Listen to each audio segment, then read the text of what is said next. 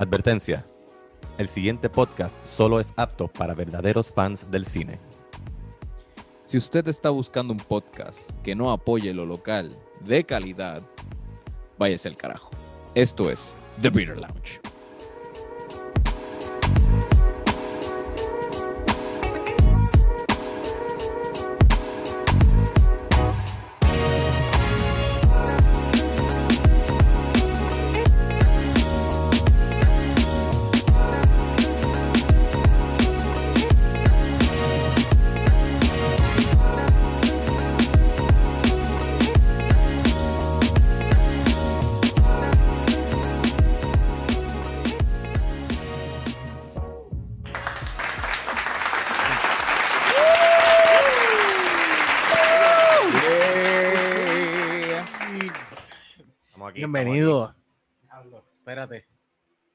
Pasó, Que me serví demasiada cerveza.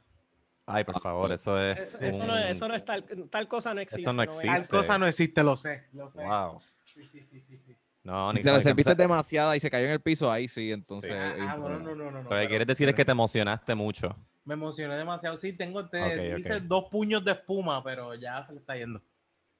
Bueno, Chévere, está ¿no? nervioso porque tenemos unos mega, tenemos un mega invitado hoy. Sí, sí, sí, vamos, vamos a entrar en esto rápido. Bienvenidos y bienvenidas a nuestro episodio número 108. Este que les habla es Jan Chan Chan, G-I-A-N Chan Chan. Y como de costumbre me acompaña Rubén underscore Ahmed. Y por ahí viene Arroba Onyx Ortiz. Y hoy este, tenemos el privilegio de tener con nosotros eh, un creador de contenido, un artista, un amigo que conocimos gracias a nuestro queridísimo colega de Manolo Show. Démosle una cálida bienvenida a Mark Stones. Bienvenido, Mark. Eso. Mira, Mark-. Mark- Mark es que ya habíamos, quiero, quiero que la gente sepa, ya hemos, ya grabamos un Patreon, que eso viene. Me estoy adelantando los hechos, eso viene en un Sí, futuro, sí. como en, do- en dos, dos semanas, ¿verdad? Me imagino, Onyx, o tres. Eh, do- como dos semanas, dos semanas. Sí, sí. Estamos. Entonces, aprendimos que Mark Stone es el, el apodo de nombre artístico de Exacto, Melvin. Que es. Bueno, si se puede, se puede decir al aire. No sé si está chilling que te digan Sí, Melvin o quieres claro, quedarte full. Eso, eso es información pública, eso está en YouTube y todos lados. Ok, Ya ok, está cool. Este. Y Melvin es parte del dúo conocido como Joya PR, pero la manera correcta de decirlo es Yola PR. Yola. Así que todos los fans aquí de Pornhub y de todos los sites de porno, este, ustedes saben de quién estamos hablando. Mm. Así que gracias Melvin por estar con nosotros aquí hoy. Ah, Acho, Claro. apue- a- apuesto, apuesto lo que sea que está, está la gente, pero Melvin, ¿por qué le está diciendo Melvin? Si es Marce, pero caballo, porque ya somos panas. No, nombre artístico, le estamos, ya lo conocimos, si Manolo está diciendo, pero vamos a decirle Melvin, porque, coño, eh, de una cosa yo estoy seguro, si uno quiere hablar con alguien y quiere tener como confianza y pasarla cabrón, pues mira, llámalo por su nombre, yo no voy a estar en medio de la calle diciéndole todo el tiempo el nombre, eh, a, a como le decían a Mamel. Yo no le voy a decir a Mamel todo el tiempo Mamel, que era el que salía en Bejuco, o a Miguel Morales, yo no le voy a decir Bejuco todo el tiempo. Y hay gente estúpida que dice, no, él se llama Bejuco, ¿no? Cabrón, él no se llama Bejuco, se llama Miguel Sí. Morales. Yo no le digo Plinia a Raymond Arrieta cuando lo veo por ahí. Todo el tiempo, Exacto.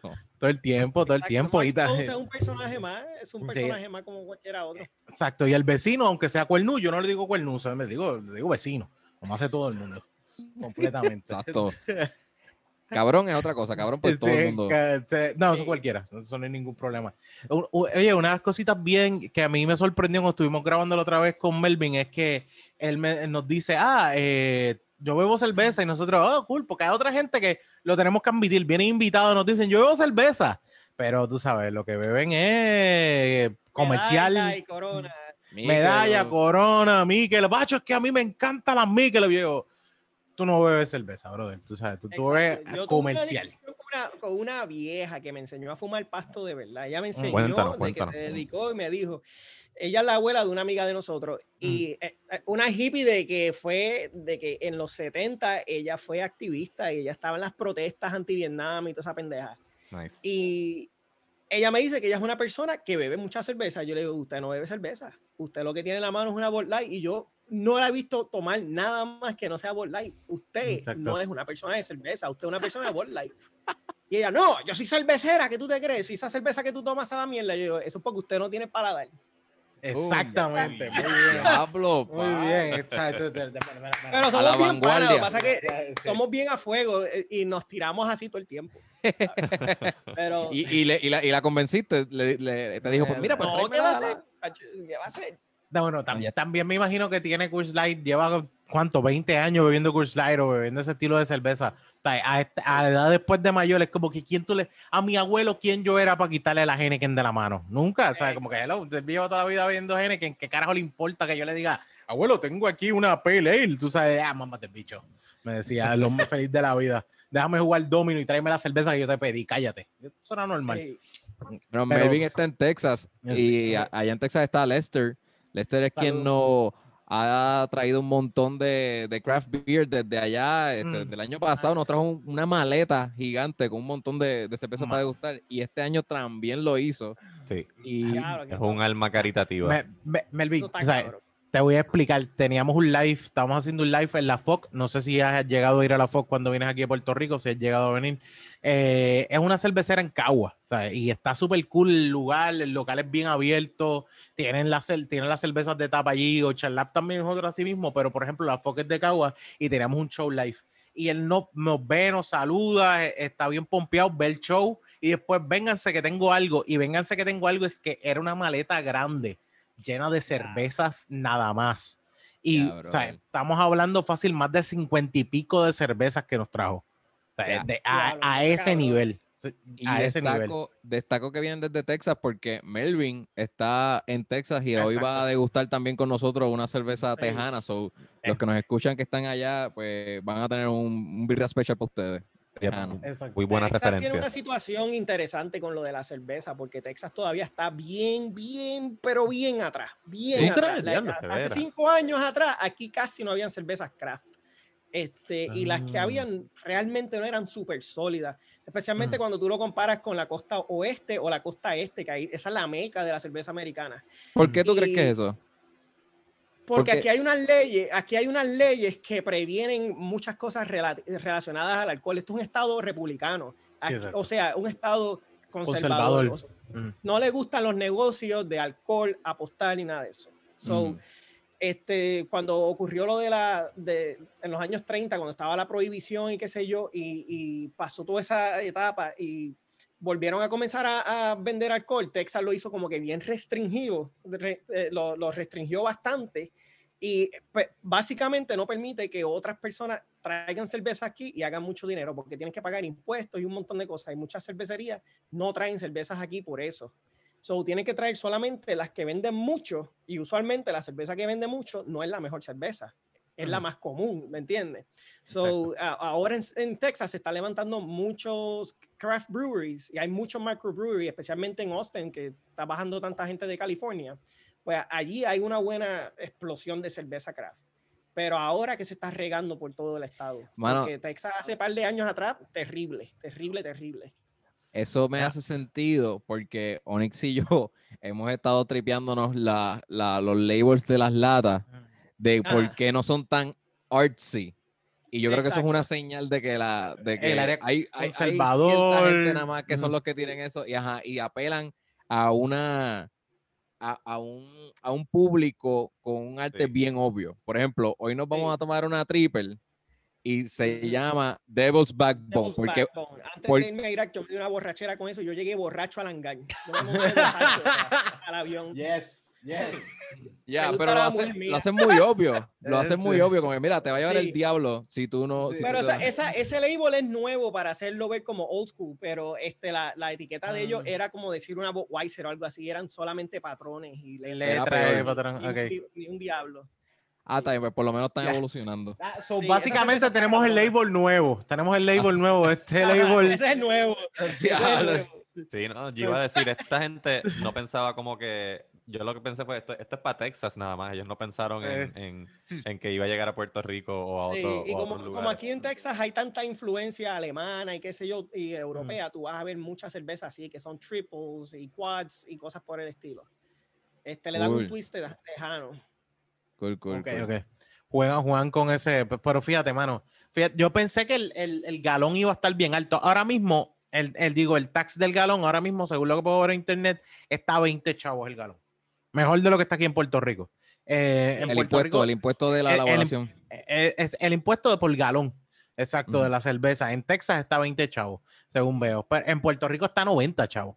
Para que Puerto Rico está bien alto y en Puerto Rico se le ha hecho bien difícil y bien cuesta arriba por eso. Y la, es la el, el- el Jones Act, la, la ley Jones tiene a Puerto Rico y a todos los territorios de Estados Unidos todos jodidos. Sí, Es exacto. una Y, y- y sobre. Hawái. Hawái, va- eh, Hawái es igual. Está en la misma. Me imagino que. de- Sí, me imagino que no, sí. no hay muchas. De hecho, aquí hay un- una sola cerveza que hemos probado que es. Era es, estilo hawaiano, pero yo no sé si es- eh, no me acuerdo si es Hawaii, Hawaii, que era las de Big Wave y las Ah, de Big Wave, Kona. sí, eso están todos De Kona Brewing. Kona Brewing. Exacto, pero fíjate, también está, está 20 chavos que me sorprende, pero puede ser que muchas áreas que sean de estos de, de las cuestiones de sacar los permisos para hacer brewery, los, los de sani- eh, sanidad, ¿sabes? los de el- la evaluación que hay que hacer, cómo está, porque por ejemplo en Puerto Rico hay cerveceras que los dejan eh, solamente hacer cerveza si el de Hacienda está allí viendo hacerte la cerveza. Y Como hay si fuera- otros, Como si fuera algo tan complicado. sí, exacto. Y hay otros que es cuando estás echando la cerveza y sacándola, eh, que ya está ready, ahí tiene que estar el de Hacienda porque si no, no las pueden sacar. Y le ponen unos candados. Le ponen unos candados, Hacienda le pone unos candados de ellos para que no puedas hacer nada en el tanque. Tan siquiera lo lavaste y te lo, lo cierro. Pues, Está Puerto cabrón. Es demasiado retrógrada y demasiado conservador. Y no Demasiado. va a cambiar. No Muchísimo. va a cambiar. Mucho. Bueno, pues nosotros Yo, estamos- yo he probado, yo he probado cervezas locales de Puerto Rico y solamente una me ha gustado hasta ahora que yo puedo decir, esta cerveza está cabrona. ¿Cuál Yo tú, he tú probado dices? casi todo lo de Ocean Lab, he probado de Mm. dos o tres cervecerías y me las tomo, ¿sabes? Es como que pues, se toma, Mm. que se joda. Pero no es nada mind blowing. Pero Nada, cuando exacto. probé- yo probé una de Rebel cuando yo no yo ni sabía que en Puerto Rico había- Ah. estaban haciendo cervezas artesanales. Y Re- eh, yo voy a Dylan's en Atillo, que es la un- el único lugar donde tú puedes conseguir buenas cervezas en toda aquella área norte. Pues me metí allí y ellos tenían de barril una, una IPA de yuca. Ah, sí, Papá. exacto, la de yuca. Me quité el sombrero. Esta cerveza está cabrón. Está bien, esa cerveza y está yo, bien yo contacté con ellos en Facebook. Eh, mano, ustedes venden eso por acá de una manera. Y, nah, la vendían más que por barril. No, no, que, es que real, realmente está, está, está difícil el progreso y ellos están aquí en Puerto Rico y de hecho ellos casi, casi no embotellan. Eh, pa- ver, ver de botellas de ellos es una cosa bien rara y ellos lo que están normalmente haciendo, y yo, fíjate, yo todavía no me acuerdo si yo probé de botellas de ellos. Yo todavía no me acuerdo, yo creo que no. Yo me acuerdo, me acuerdo del logo, pero yo no sé si he visto una botella, porque tú normalmente lo vas a probar de tap porque el mismo dueño y el mismo tipo que la hace no es que envía un empleado a llevar la, la, o sea, los tanques de cerveza, no. Él mismo va y llega a los sitios y los lleva. Y viene de, o sea, estamos hablando que este hombre viene eh, de, de dónde es que son Utuados, es que son ellos. Utuado. Sí. Ah, Utuado. Pues él viene desde Utuado a la, nosotros grabábamos en, en 100 por 35 en un momento y llega el, el tipo a las 7 de la noche allí, llegando para entregar la cerveza y desde Utuado. Y este, tú dices, coño, está cabrón, tú sabes, te tienes que joder tú solo. Sí. Tú eres el dueño y ya tu cervecera tiene nombre, ya tiene un lugar y ya estás vendiendo cerveza, pero o sea, no, no hay ni, no, no, no has crecido, no has podido crecer nada, o estás tú mismo llevando la cerveza. A ese nivel Sí. están aquí. So, en parte estamos básicamente igual que Texas. Sí, lo que sí, pasa no, es que no, aquí. yo, yo creo hay que mayor- estamos más Texas abajo. está mejor. Está Sí, yo mejor creo que que- que- está sí, mejor. Exacto. Pero, eh, mira, eh, en Puerto Rico el gobierno está perdiendo una gran oportunidad porque ellos pueden taxiar todo esto y, y a- y a, qué sé yo, hacer un programa para que gente haga sus propios microbreweries y explotar la belleza de Puerto Ujú. Rico. Lo que pasa es que el gobierno de Puerto Rico es tan pendejo. ¿sabes? Yeah. Es que son Porque- brutos con cojones. Se ¿sabes? llama, ¿sabes? se llama una cosa, medalla. O sea, se llama una Exacto, cosa, medalla. Es el monopolio. Sí. Cabilderos de medalla que se encargan de evitar que todas las leyes de cerveza se mantengan como están para ellos no perder su, o sea, su monopolio de, de controlar la Sí, cerveza. y A ese total, el monopolio de ellos no está en riesgo porque la cerveza barata o la, la cerveza comercial se va a seguir vendiendo Sí, en masa. E- Esta pendejada no es para todo el mundo. Yo no conozco a alguien que se pueda sentar al lado mío a tomarse una de estas o dos. ¿sabes? Esto está cabrón. Imperial Stout. Exacto, es bien raro. Sí, pero bien- yo entiendo cuando la gente me dice, diablo, son muy fuertes. Sí, porque tú, tú tienes que llevarlo paso a paso. Empieza por una pale ale o una, qué sé yo, una blonde o algo, qué sé yo, Exacto. que sea si- similar a la lager. Y ven, ¿Qué, está- ven caminándote. qué es lo que estás Yo estoy tomando? tomando este, la Squatters Outer Darkness. Es una Russian Style Imperial Stout. Esta tiene un cojón de alcohol. No lo dice la lata, pero Ah, como- Usualmente Déjame ver, tienen, déjame sí. Ah, sí, tener 10 así. pun- 10.5. Sí, exacto. decir 9, pero Para exacto. arriba. Boom, 10. Esto ¿Y te, sí, la Devil's Backbone. Yo me di un six pack una vez de una sentada y yo no vuelvo. No, no. No vuelvo. No recuerdo. Pero te diste un Eh, six pack, bro. Sí, Eso, es, eso es la muerte. I mean, de, esa- de ese, de ese Imperial tú no te puedes dar un six pack así de una sentada. No, no, jamás. Yo lo hice, No. yo lo he hecho cuando, cuando estaba en el Army y bebía para, olvidar, pues yo lo hacía. Pero, tacho, al otro día uno se levanta. Prefiero No, morir. brother. Mira, eh, eh, exacto, hay que ser bien cuidadoso porque porque sea craft no significa. Yo, yo, yo los categorizo ya. Con el tiempo dije, no, espérate, espérate. Esto sería el equivalente de una cerveza más como la medalla en craft. Y esta es como que hard liquor ya whisky. Me estoy dando whisky. Cuando me, Mm, sí. Y eso cuando me estoy tomando una Imperial o una Double IPA. Mm. Y pues la gente tiene que entender que, pues, ¿sabes? Tú puedes adquirir un gusto dentro del craft beer. No tienes que Sí. zum- zumbarte ahí todo el porcentaje El del que me alcohol. diga a que te mí, a mí no me gusta la cerveza, me está mintiendo, porque para todo el mundo hay una cerveza. Porque son exacto, tantas es y tantas y tantas, Sí, y sí. tantos sabores y tanta pendejada, especialmente lo que es agrio y, y basado en fruta y cosas por el estilo. sabores Hay un montón ahí. Sí, ya el que bebe solamente, ya el que bebe solamente gasolina, existe la cerveza para ti. Escúchanos, Ujú. existe la cerveza para ti. Eso es bien claro. La, la La tienes tienes que que conseguir. encontrar. Se Como dijo. Morpheus, I can only show you the door, Neo, but you're the only one that has to walk through it. Y ahí sale Rubén, ahí sale Rubén con una B.O.B. Boom. la Pues mira, esta- la Devil's Backbone tiene 8.1, un poquito más friendly que la tuya. Sí, eh, exacto. Sí, con todo y Estamos eso hablando es 2%. demasiado. con todo y Sí, sí, eso. sí. Este, Fíjate. Pero como triple, eh, no, no, me, no me encanta tanto. No hay una. Yo, no yo, hay- no yo sé por qué no te encanta. Yo sé por qué te, No yo sé por qué no te wow, encanta. Es verdad. eh, eh, Es, es como que bastante balanceada, pero no tiene nada frutal ni nada aromático que explote así. Lo que, lo que explota de ella es eh, que se parece a la Golden Monkey. Ah, la Golden Monkey. No, no, no es tan fuerte el- las especies que usa la Golden Monkey, pero ahí están. Pruébala bien. Sí. Sí, sí, Ahí o Golden sea, Monkey hecho por ellos mismos también, ¿verdad? No, no, no. Golden Monkey es, es otra gente. Déjame ver quién es ¿Quién Golden Monkey. Golden Monkey. A mí se me olvidó quién la Victory, hace. Aquí, aquí Victory. yo la veo mucho. Victory. Exacto. Algo que me gusta de, de esta cerveza que me estoy dando es que no es añeja en barriles. Hay muchos craft brewery que, que eh, añejan sus cervezas en barriles de ron y cosas. Y en mi opinión, le arruinan el, el- el- sabor de la cerveza porque o lo co- coge, demasiado de- del sabor del licor y muy poco Ujú. de la cerveza. Ya. Esta hay muchos es que la sí. stout, una de las stout más fuertes que tú te puedes dar y Ujú. sabe a stout. ¿Me entiendes? Aquí tú, todas esas aromas están ahí bien concentradas. Es sirop, ok. esto es sirop. Se- Me se- encanta. de hecho, mira, eh, nosotros probamos la misma que te mencionamos la otra vez, la, el velorio. Te, la velorio. menciona- te lo mencionamos mientras estábamos grabando el Patreon. Pues esa del velorio es la que tiene un buen balance de café y, y chocolate perfecto. Pero, por ejemplo, yo probé la Dragon's Milk. No sé si la has probado. A Rubén no le gustó. Rubén la siente muy vainillosa, demasiado de sabor a vainilla.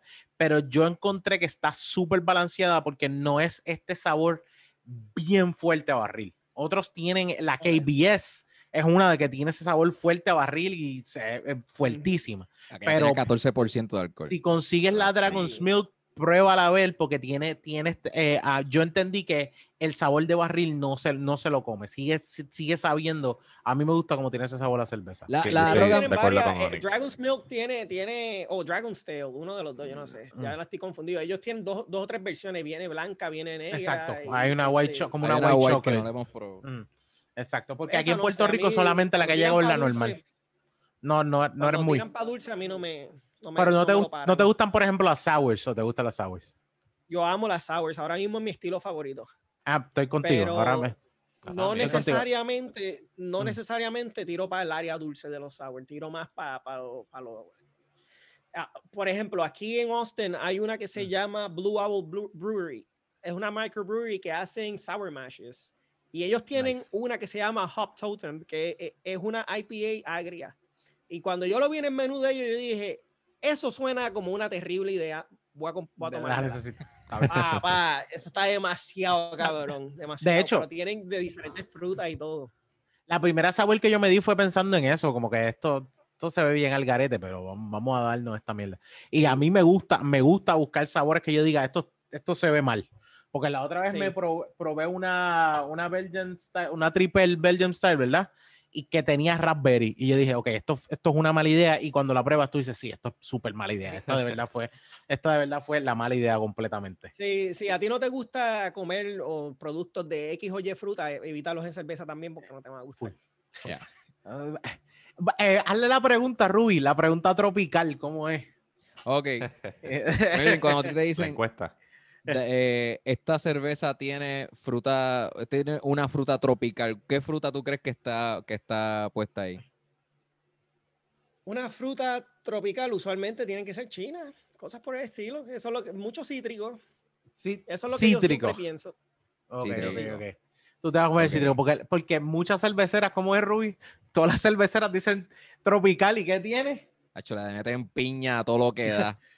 Piña. Pi- piña, Piña es, eh, piña es tropical en, en inglés.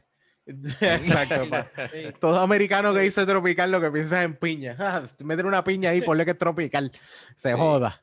So, mano, cada vez que, le me, que, que hay una cerveza que me la venden como tropical, yo digo, ah, no, pues esto probablemente no me gusta porque la piña no es mi favorita en la mezcla con la cerveza. Mi E- favorita es el mango. A mí, me, a mí me han gustado dos o tres que tienen piña. Este, hace poco yo probé una que tenía, creo yo, que piña y coco. e- Era como que piña colada sour, algo así, un crical así.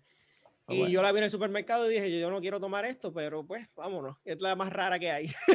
me la llevé y estaba cabrona. Sí, bueno. Yo no soy tan fan de la sour, pero si yo veo una que me la venden bien, por ejemplo, probé la guava goza y este no me, no me gustó, pero no fue la misma experiencia que tuve con la otra. Esta pues me la pude bajar un poquito más chilling. Porque pues, qué sé yo, le pensé que la, la guayaba estaba, estaba cool ahí. Pero es que no me encanta la, la, el- la- la sal. la- la ¿Sabes que, que yo la probé, Sí, Rubén? a mí me gustan las cosas. Yo la, la probé y me gustó. Lo que pasa es que no, yo nunca voy a pensar en eso, en eso cuando piensa, ay, tengo ganas de una cerveza. Como que no me viene ese sabor Ese- a la, a la mente. Te voy dando una Este- Depende del cerveza. Pero, pero honestamente, la Guava Ghost es, eh, o sea, como beverage, tú sabes, es súper rica y en verdad se la Exacto. recomiendo. Sabe bien Exacto. bueno. Ya, y la compra, y eso, La- eso que sí. dice Melvin es bien, eso está cool, pues es como que, pues mano, también craft beer se presta para probar sabores, no es Sí. el mero hecho de beber. Exactamente. Exacto. Yeah. Hay, hay veces que sí tú te dices, yo hoy quiero emborracharme. Y la cerveza, hay cervezas que tú dices, sí, estas cervezas son para emborracharme. Que, que diferente un trago que tú quieres emborracharte, te das cuatro tragos y quieres seguir bebiendo a cuando te das dos stout con, como por ejemplo, lo que se está dando Melvin, que tiene 10, di- te das dos y tú dices, ya estoy empachado. O sea, como que esa es una de las diferencias Sí. bien grandes. Es- Este, Sí. esta cuestión donde te sientes súper mega lleno. Y cabrón. y, y la de Melvin dice Russian Imperial Stout, eso me llamó la atención. Sí, la rusa, el estilo ruso siempre es extremadamente fuerte. Más si es imperial. ¿Y qué, qué tiene peculiar que la haga rusa? Me, me imagino, yo no sé realmente, yo me imagino que el estilo imperial, ah, el estilo ruso, simplemente le añaden más de todo. echarle, echarle Sí, más vamos a furia. matarnos. Yo me imagino Vamos- porque todas las cervezas rusas son bien fuertes. Y a mí me gusta eso, porque a mí me gustan las cervezas o que sean bien agrias o que sean bien amargas. Sí, que no, sean difíciles de tomar, porque a mí me gusta navegar los sabores. ok. No, no, yo, yo, yo voy a leer el ruso y yo sé que voy a morir aquí. Yo no, yo no voy a pensar que esto va a ser un nice ride. Muchachos, ¿qué piensan? Cuando tú preguntaste qué la hace rusa, yo pensé que ibas a decir algo como que, pues no sé, la hacen de mal humor. Como que, Sí, como- exacto. Eh, se siente, Bueno, es Imperial, se- so se- de, se- de seguro te van a fucking colonizar ya sien- mismo. sientes comunismo, sientes comunismo en tus venas mientras te la estás bebiendo. Mira, ¿qué piensan de la cerveza, muchachos? Mira, pues es lo que dice Melvin, no tiene, eh, o sea, sa- sabe bien. Es una No, Belgian, mm, No una es lo que Belgian yo me, style, no. No es lo Ah. que yo me esperaba cuando, cuando leo Belgian Style, no es lo que yo esperaba, como que está bien leve en el, en el estilo, en el estilo triple. Este, y pues, como a mí me gusta probar lo que me venden, pues yo le daría como un, I don't know, como un 7, porque pues, se- o sea, te la puedes dar. Está, está, está, Sí. está cool. Está bebible. Está bebible. Yo estoy, yo estoy contigo, estoy entre 6.5 y 7. Le voy a dar 7 eh, porque fíjate, ha subido la temperatura y se deja beber. Todavía se deja beber. Hay Belgium Style que sube la temperatura y saben a carajo, pero esta todavía se deja beber. Yo le voy a dar un 5.7. 5.7. Y, y ¿Por qué Mano, punto 7, Ruby? ¿Por qué punto se- 7? Estás pues, estás ahí porque no quería darle el como- 5, no quería darle el 5, porque en verdad no la odio. No Ok. es, ¿sabes? No, ya Mm. 5 para abajo, eso es como No que es una melon ale, no es una melon ale. Exacto. Ajá. Pero que, Claro. mano, este, yo siempre digo que si tengo la opción en el supermercado de comprarme otra triple, pues, pues se jodió. Sí, yo, Ah, sí. yo, yo no me bebo una, yo no me doy una borrachera, madre mía, con esa cerveza desde Irak, eso hace casi tres años atrás. Adiós. So, imagínate, yo le doy como un 6 a esa, porque es una cerveza que yo encuentro que es para sentarse, embocacharse, porque Mm. como que el sabor nunca, a- por lo menos en mi paladar, el sabor nunca me empalaga. Es como que me- sigo, sigo, sigo, sigo y me embocaché y me jodí. Oye, ¿tú conseguías esto en Irak? no. No, no, antes de irme. En la Ah. noche antes, Ah. yo tenía un, que un pana mío veterano me vino a visitar y despedirse, por si acaso me moría. Y me trajo dos six pack. Y él se Ah. dio uno y yo me di el otro. Wow. Yo llegué todo jodido al trabajo. Mira, vamos, vamos a hablar, quiero, quiero hablar de ese tema de tú siendo veterano y, y estar activo en Irak. Pero Antes espérate, de eso, vamos a darle un rate. ¿qué, qué ¿verdad, tú le das a la tuya? ¿Qué tú le das a la tuya? Eh, a la perdón. mía, yo le, Mm. yo le doy más o menos, a esta yo le doy un, un 7.5. 7.5. 7.5. Ok, ok. Hey, Pues, es eh, buena cerveza, pero no la encuentro excelente. ok. ¿sabes? Ok. ¿Sabes? Pero la, la, la, repe- la- la repetiría, maybe. Sí, sí, esto es una por cosa que, que si yo la veo en el supermercado un día frío, me la, me la compro. Y, a- y antes, de, antes de cualquier cosa, ¿cuál es tu cerveza favorita? ¿Tienes alguna cerveza No favorita? tengo. Nunca. ¿No tienes?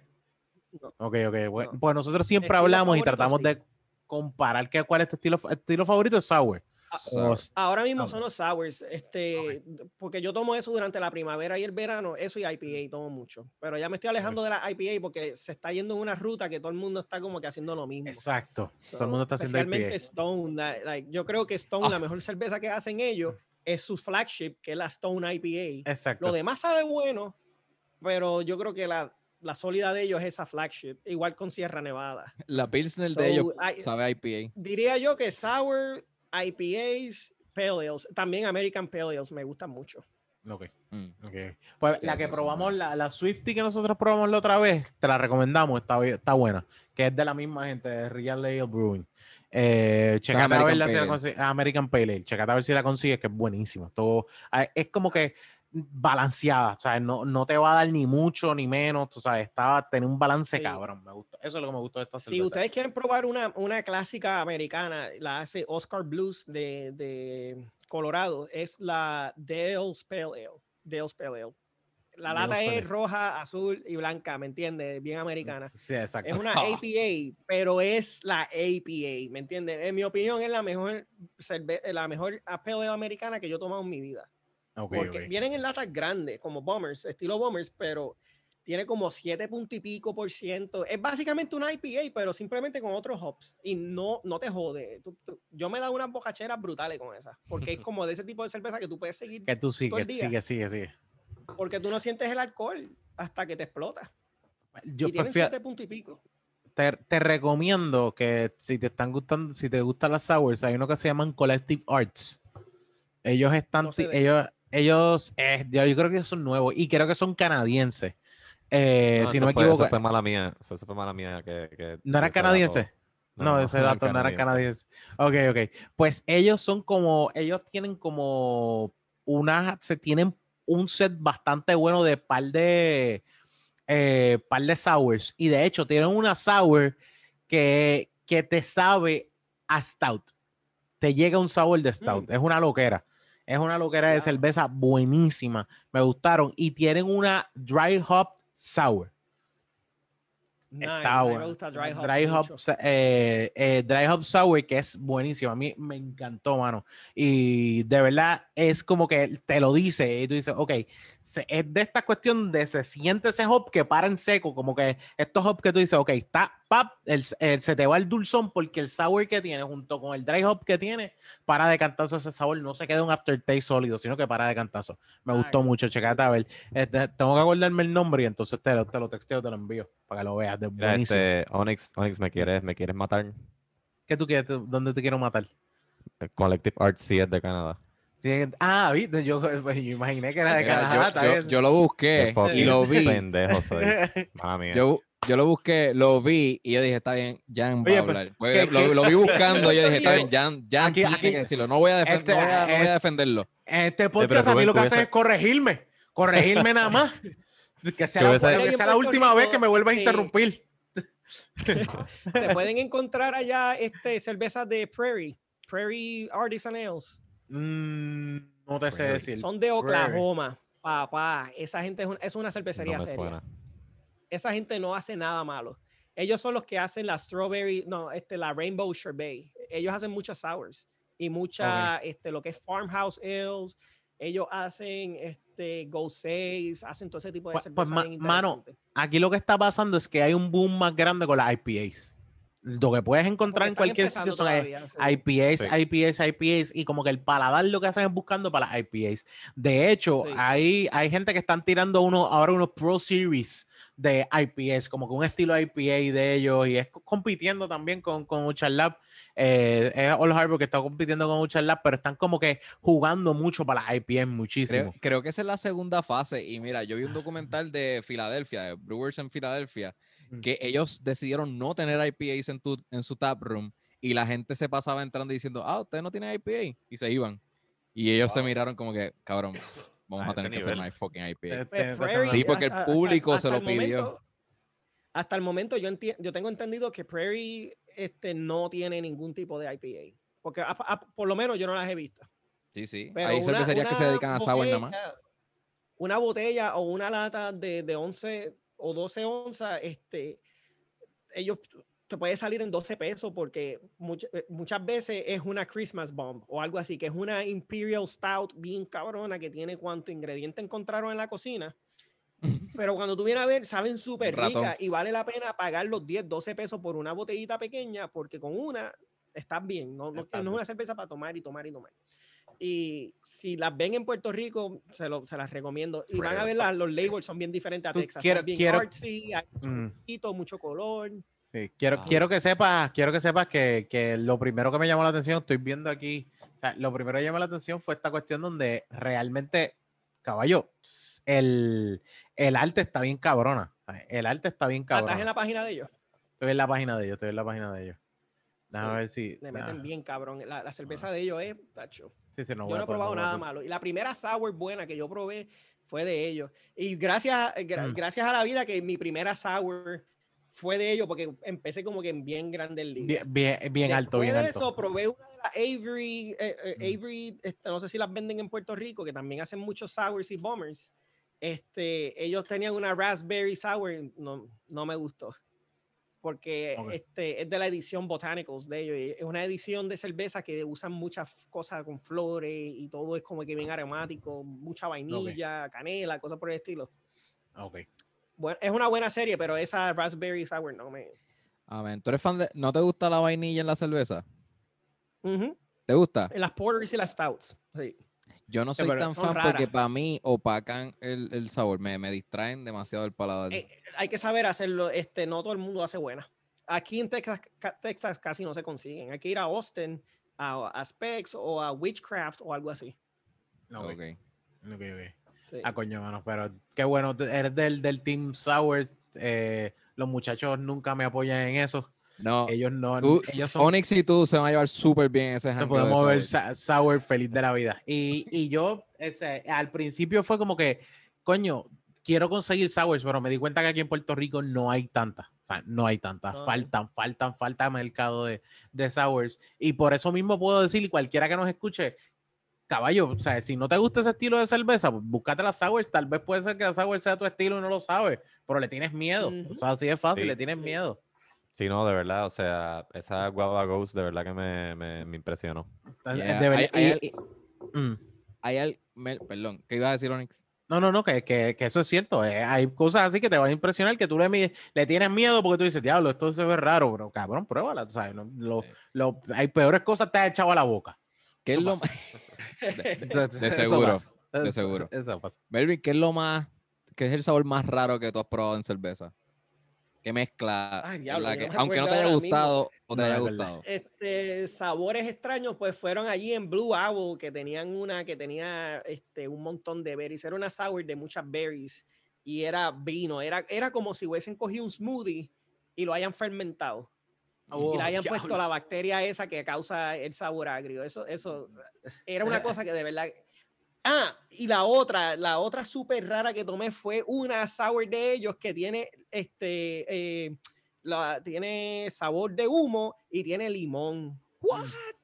Y Wow. tú te la tomas y tú, tú pruebas el hickory quemado y todo. Es como si tú hubieses comido un hamburger y le acabadito de sacar del carbón. Ah, ¿Sabes? Ese aftertaste del, de- del carbón, así mismo. Y era como que vete para el carajo. Y cuando tú la hueles, huele a barbecue bien cabrón. Tú la botaste. Y fue porque yo le echaron chips quemados de carbón Ah, adentro. Eso, eso tú te lo bebes. Eso no se bota, Ruby, eso se bebe. Yo me lo bebí porque me dieron un shot, porque yo, tú vas, a, tú vas al brewery y ellos te dan un shot para que pruebe. Porque Eso es se bebe. Ruby. Ah. No, no, Sí, sí, no, pero Onyx, Onyx se hubiese pedido una cerveza después del shot. Da- da- da- Dame, dame, seguro. dame la cerveza completa. Sí, sí. Eh, Yo me, yo me acabo de violar la, de la 16. lengua. Yo me acabo de violar la lengua, me la quiero violar más. Dame, dame, dame otra, por favor. Yo, yo, de- de sé- y hay veces que yo he visto que yo hago, diablo, esto se ve bien cabrón, y, esta, y estos dos es lo mío. Ah, diablo. ah, esto, esto- esto no me gusta. Y mira, Diego. cuando tú vas a pedir una comida con esa cerveza, tú le dices, dame el hamburger crudo, por favor. Eh, sí, crudo, ya esto está quemado, pues dame la ya tengo el smoke adentro. si no necesito. Sí. Es que está- de- después, después que tenga carne, no importa, yo no- ya yo tengo lo que necesito. Ya Ya. tengo lo que necesito. Necesito más smoke. Exacto. pe- Pero, mano, Papi, se tiene que eh, dar un tour, se tiene que dar un tour de cervezas en Austin. Eso está Acho, cabrón. Que mano, tenemos, Coño. tenemos como 12 ciudades alrededor de Estados Unidos que tenemos que ir a dar vueltas para ir nada más a cerveceras. That's it. No queremos ir a, a más nada. Una vez seamos millonarios, Eh, Melvin, se lo vamos a hacer. Eso se hace, eso se hace, y te avisamos, de verdad. Y tenemos, de hecho, pues ya tenemos el, ya tenemos a Melvin para Texas, ya nosotros tenemos como una persona para cada lugar. Hay un pan en Atlanta, hay otro pan en tal sitio, o sea, tenemos ahí como que el grupito donde vamos a ir. Ok, ya sabemos quién es nuestro tour guide del área de cerveza. Exacto. Porque eh, hay un, hay- Se es- gusta el vino también. Eso, eso es algo bien claro. Fíjate, yo no soy tanto de vino, siempre le tengo un miedo, cabrón, porque al otro día termina, yo, ahí, eso sí que yo me levanto con Ah, resaca no, con pero el la vino. cuestión es no beber en exceso. No, bueno, ah, No ese- abuses ese- del vino porque va a abusar, que él va a abusar de ti. Sí, exactamente. Eso es así. Exactamente, sí, exactamente, Eso completamente. sí que deshidrata. Y, e- y ese también es la Silent but. Deadly. Sí, completamente. Sí, ah, mira, aquí, aquí en el Hill Country, cerca de- del área de, de Austin y todo eso, hay muchos viñedos. Y tú te montas un autobús y te das un tour, papá, y eso es friendo y comiendo. Eso es, tiene, a ti te dan un cabrón que te sirve vino que está contigo todo el tiempo. Y eso es, toma, toma, toma. Y él ve que tú te la vaciaste, ¿quieres más? ¡Pam! Te dan. En, cu- en cuestión de 20 minutos ya tú estás tipsy, tú estás como que diablo, mano, esto fue demasiado, demasiado rápido. Y no- Y te sacan y te montan en autobús y vamos para el próximo. Así. Ah, diablo. sale jodido. es, un, es un chinchorreo de vino, básicamente, un chinchorreo de vino. Si tú vas fino, tú vas así. Fino, Sí, fino por hoy. Pero borracho.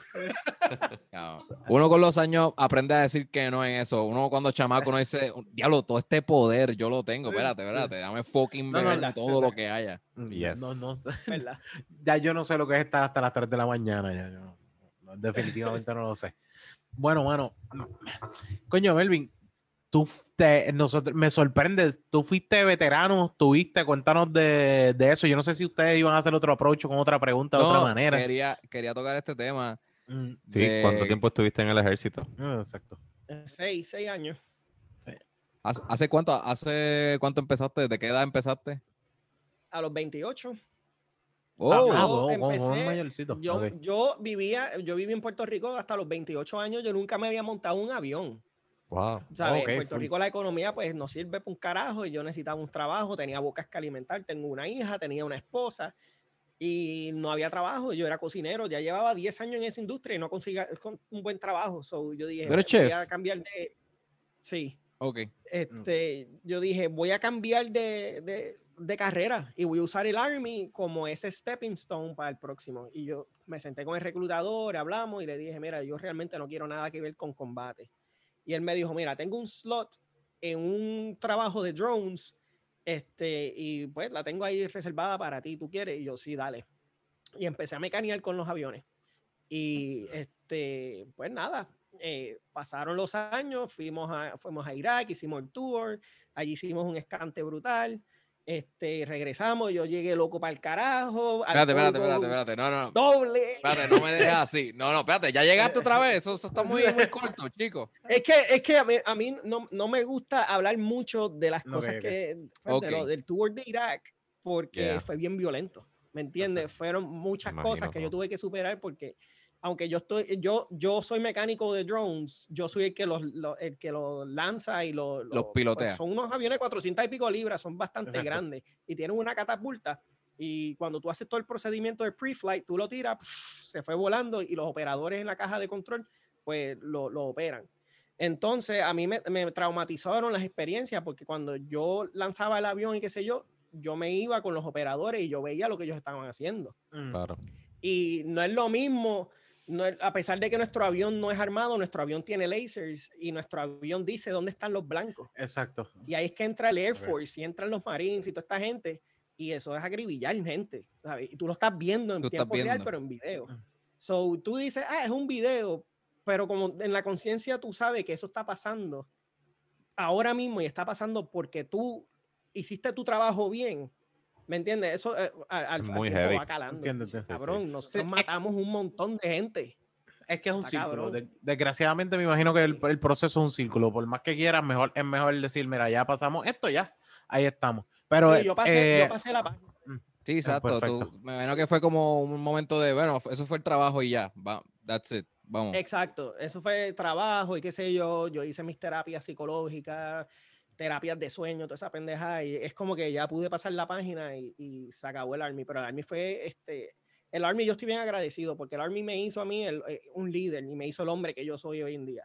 Y si no fuera por la ética de trabajo que yo aprendí ahí, si no fuera por lo- la- la- las habilidades de comunicación, este, el hecho de que tú le pierdes el miedo a todo y no te importa un carajo nada después, todo ese tipo de cosas es lo que te permite a ti lanzarte, hacer lo que era y salir para adelante en la vida.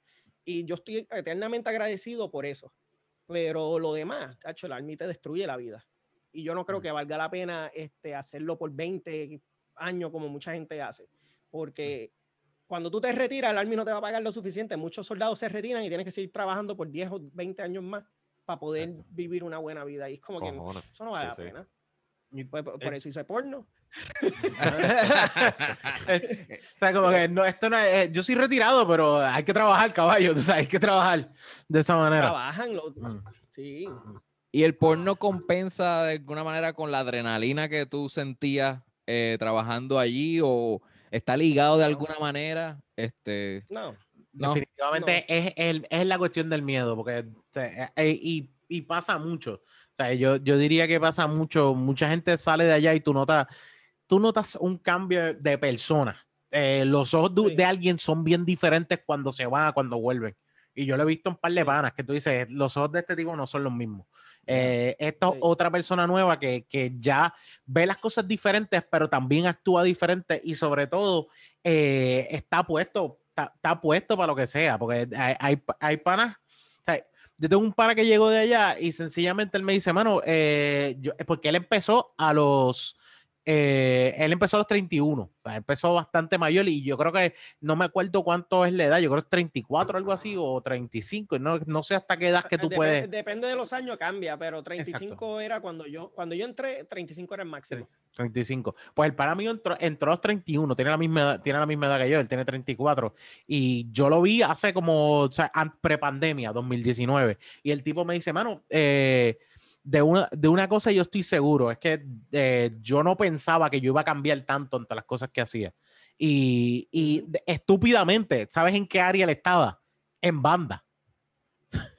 en En banda. banda. Esto es una estupidez. Él me dice, tío, cabrón, yo estaba en banda. Yo, o sea, eh, tanto las actitudes con la gente, actitudes con los, con los, eh, con los capitanes y con todos los, los rangos que están arriba tuyo, te enseñan tanto a, a Sí. ser personas bien diferentes que, que tú dices, hermano, no hay break.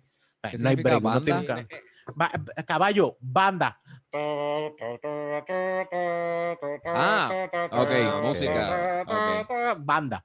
O sea, Ok, él no está, él no es, tamborilero. eh, eh, sí, o sea, como que es una cosa así y, y te quedas como que, cabrón, pero tú estás en banda. Pero dice, cabrón, pero no tiene que ver. O sea, uno, uno está metido en Exacto. diferentes sitios. O sea, él tuvo que ir a una base y estar un año en una base. So, tienes como quiera que estar quitado en, un- en un montón de Tienes cosas. deployments y todo, Exacto. y tú coges el mismo entrenamiento que todo el mundo.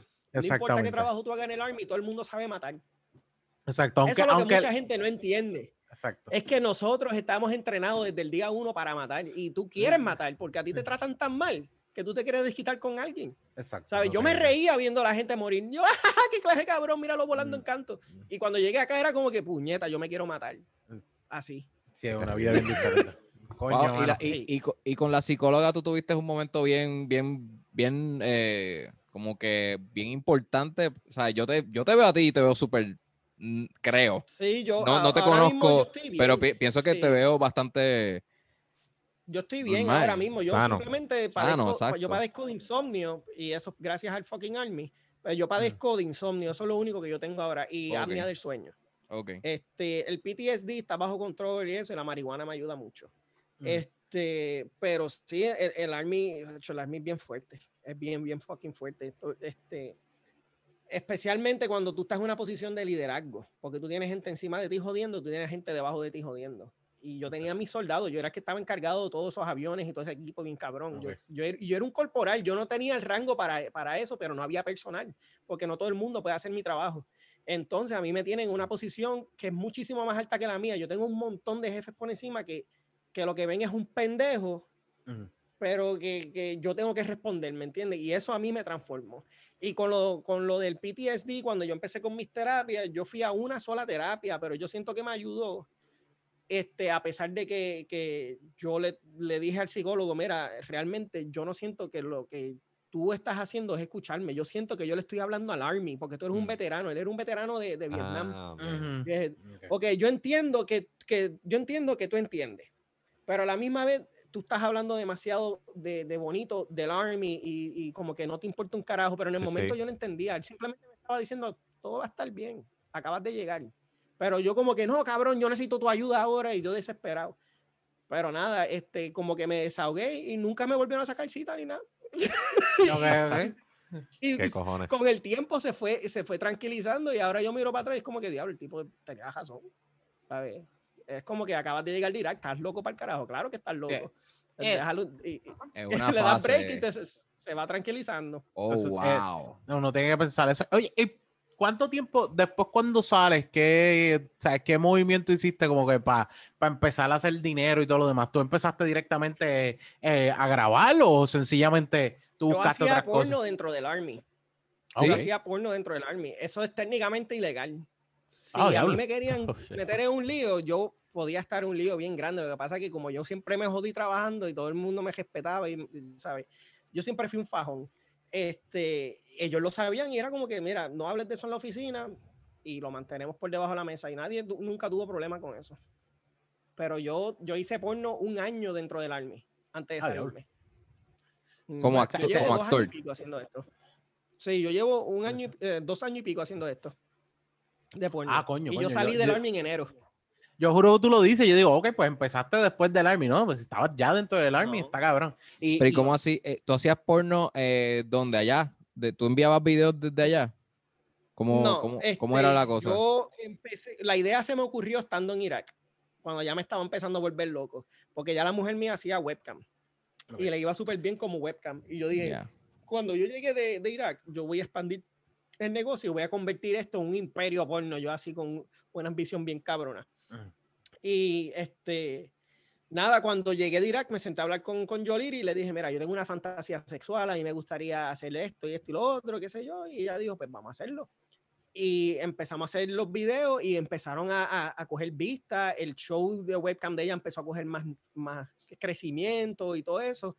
Y nos fue súper bien. Entonces nos quitamos de las cámaras porque eso es un grinding bien cabrón y nos dedicamos a, a, a, los- a la porno 100%. Ok. Y desde ahí para adelante empezamos a crecer. Y antes era como que, diablo, si, si la porno me pagara por lo menos el bill de la, de la luz, yo soy feliz. Se quitaron de las cámaras de los Ah, webcam, se refiere. Pero, sí, porque web- webcam coge No, horas. porno, De- porno. sí. por- Pero porno, tú porno. te Pues Cuando dices te- nos quitamos de las, cam- de las cámaras, ¿qué te refieres? Ajá, porque ella, ella tenía, ella trabajaba en Shutterbait. Ok. trabajaba este, desde casa, pero en, en una webcam, masturbándose y eso. Ok, ok, ok. Y Pero eso son horas. Tú eh, tienes que estar un par de horas pendiente, hablando. es y un trabajo full time, Sí, eso es lunes a viernes de, de 8 horas. Tú escoges tu horario, pero tú tienes que estar, mujeres que están hasta 12 horas. Mi- mi- mira lo fácil. Todo. Es- Diablo, esto es, es. Twitch. Es Twitch. Esto es, no, es, Sí, sí, no es otro concepto que el mismo concepto de Twitch, que tienes que tienes tus fans, tienes tu gente ya, tu público establecido, que si fallas un día o fallas una hora, van a estar ahí, mira, porque no llegaste? Ah, te estaba extrañando, y lo mismo. La única Ya, diferencia es que uno está viéndote jugar y otro te está viendo jugar también. Sí, Bueno, exacto. Y Pornhub es el Twitch se lo debe todo, Twitch se lo debe todo a esas páginas porno, sí, porque full. an- full. antes que el internet ha progresado como está hoy en día gracias a la pornografía. Wow, Full. La industria cabrón. completamente. pornográfica es la que adopta y crea todas estas tecnologías y las Mm. explota y después que los demás dicen, ay, yo debería hacer eso. Así es. Sí, Antes de. YouTube, antes de- de YouTube había muchos websites que eran de videos, loco, videos solo. Sí. La única diferencia es que la gente no se daba cuenta y no sabían darle, darle uso, pero existía bien, cabrón. ¿sabes? No, No a mí no me sorprende, a mí, no, a mí me, me sorprende, pero como que me hace sentido porque las potencias más grandes es la industria de porno, las drogas, las armas Sí. y el petróleo, ¿verdad? Son como que la- los, los fucking cuatro fantásticos. Después de eso está el, el social media que llega gracias a todas esas cosas. Pero es- Ajá. de- o sea, Sí. esto existe por, por, por anteriormente. Y estas Pe- cuestiones de, de mantenerte live vienen de esos webcams. Eso no es otra cosa. Son webcam show que, que de- decidieron, ah, coño, podemos hacer esto ahora para las redes sociales para que vendan sus live. Es lo mismo. ¿Verdad? Es un precursor de las redes Exacto, sociales. Completamente. Completamente. Sí. Qué cosa, no, nunca se me ha ocurrido. Entonces, entonces se mudaron a, de hacer webcam a entonces ustedes quisieron grabarse. hacer, a- hacer porno. Empezamos a hacer porno, este, y cuando cogimos auge, nosotros ni sabíamos, nosotros no- yo no sabía que- quién veía mis videos, yo subía videos y nada, sea, yo los dejaba ahí, un día mi hermana me textean cabrona, tú vas a arruinar tu carrera del army, esto y otro, bla, bla, bla, y yo, ¿de qué carajo ella habla? Eh, y me envió un screenshot de nosotros en XNXX y este, eso le pertenece a Xvideos. Y el video tenía ciento y pico mil vistas. Y yo, y yo dije, diablo, Holy ¿qué es shit. esto? Videos eran de 10 mil, de mil. Y, vi, vi eso y era como que, ay, vete para el carajo. Y Mm. después me metí en la cuenta 300 mil, 500 mil, esto y lo otro. Nosotros tenemos un video en Xvideo que tiene 90 millones de vistas. Holy Todos los días vistas, cabrón. Y eso Y fue grabado con qué? nosotros- Con el celular. No, ese fue, eso fue con una cámara que yo vendí. Pero ok. este, este, los primeros, primeros videos fue uno con webcam, que si fueron con celularcito, este, pendejas así. Y según progresamos, empezamos a invertir, invertir, porque nuestro, nuestro futuro es hacer una, una casa de pornografía. Exacto. Nosotros vamos a ser Claro. unos productores y por eso estamos trabajando con Manolo y eso.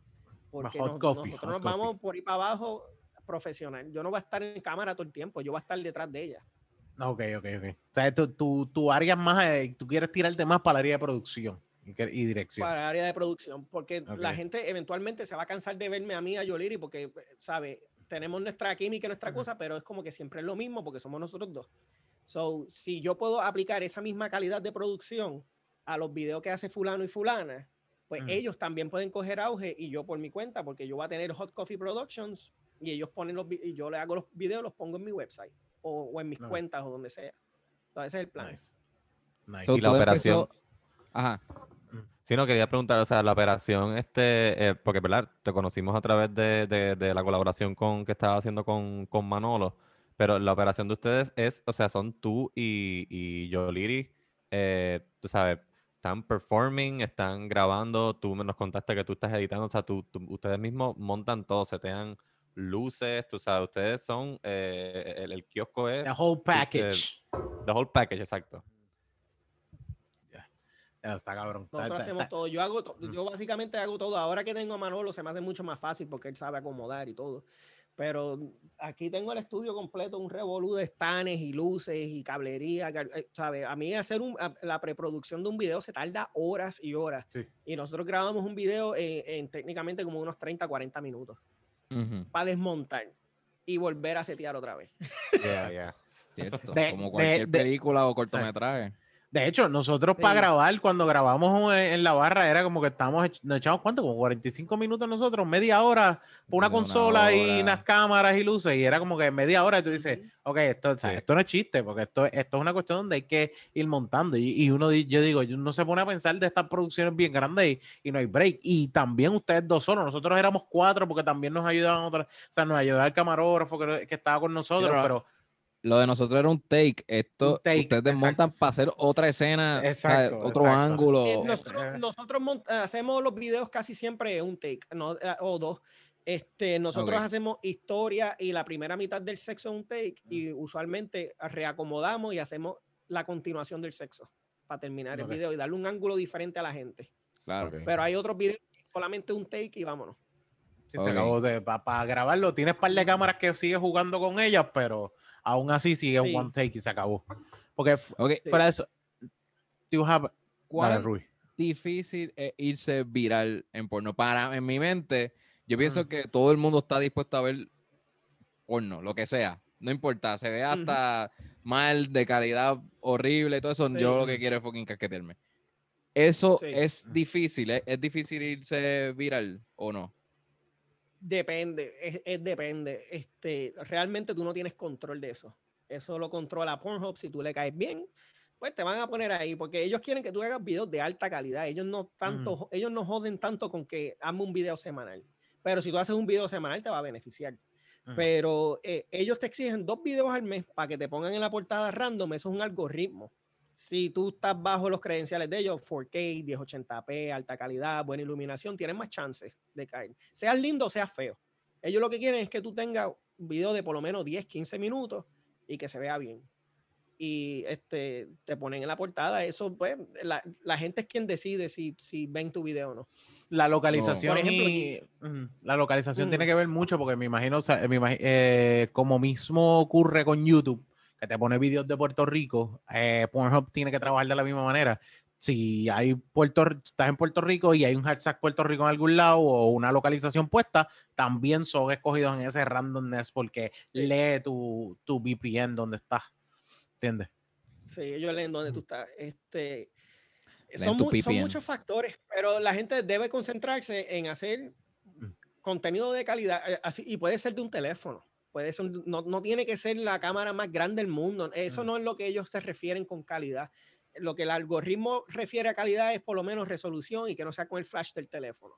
Por lo menos tener una, un- algún tipo de iluminación externa y un microfonito o algo para que el sonido no sea tan malo. Ya con eso tú estás bien, realmente. Tú no necesitas mucho. Pues yo con- soy tan maniático con la calidad y me estoy moviendo a la dirección de, producción de producción, pues yo quiero tener lo último en la avenida.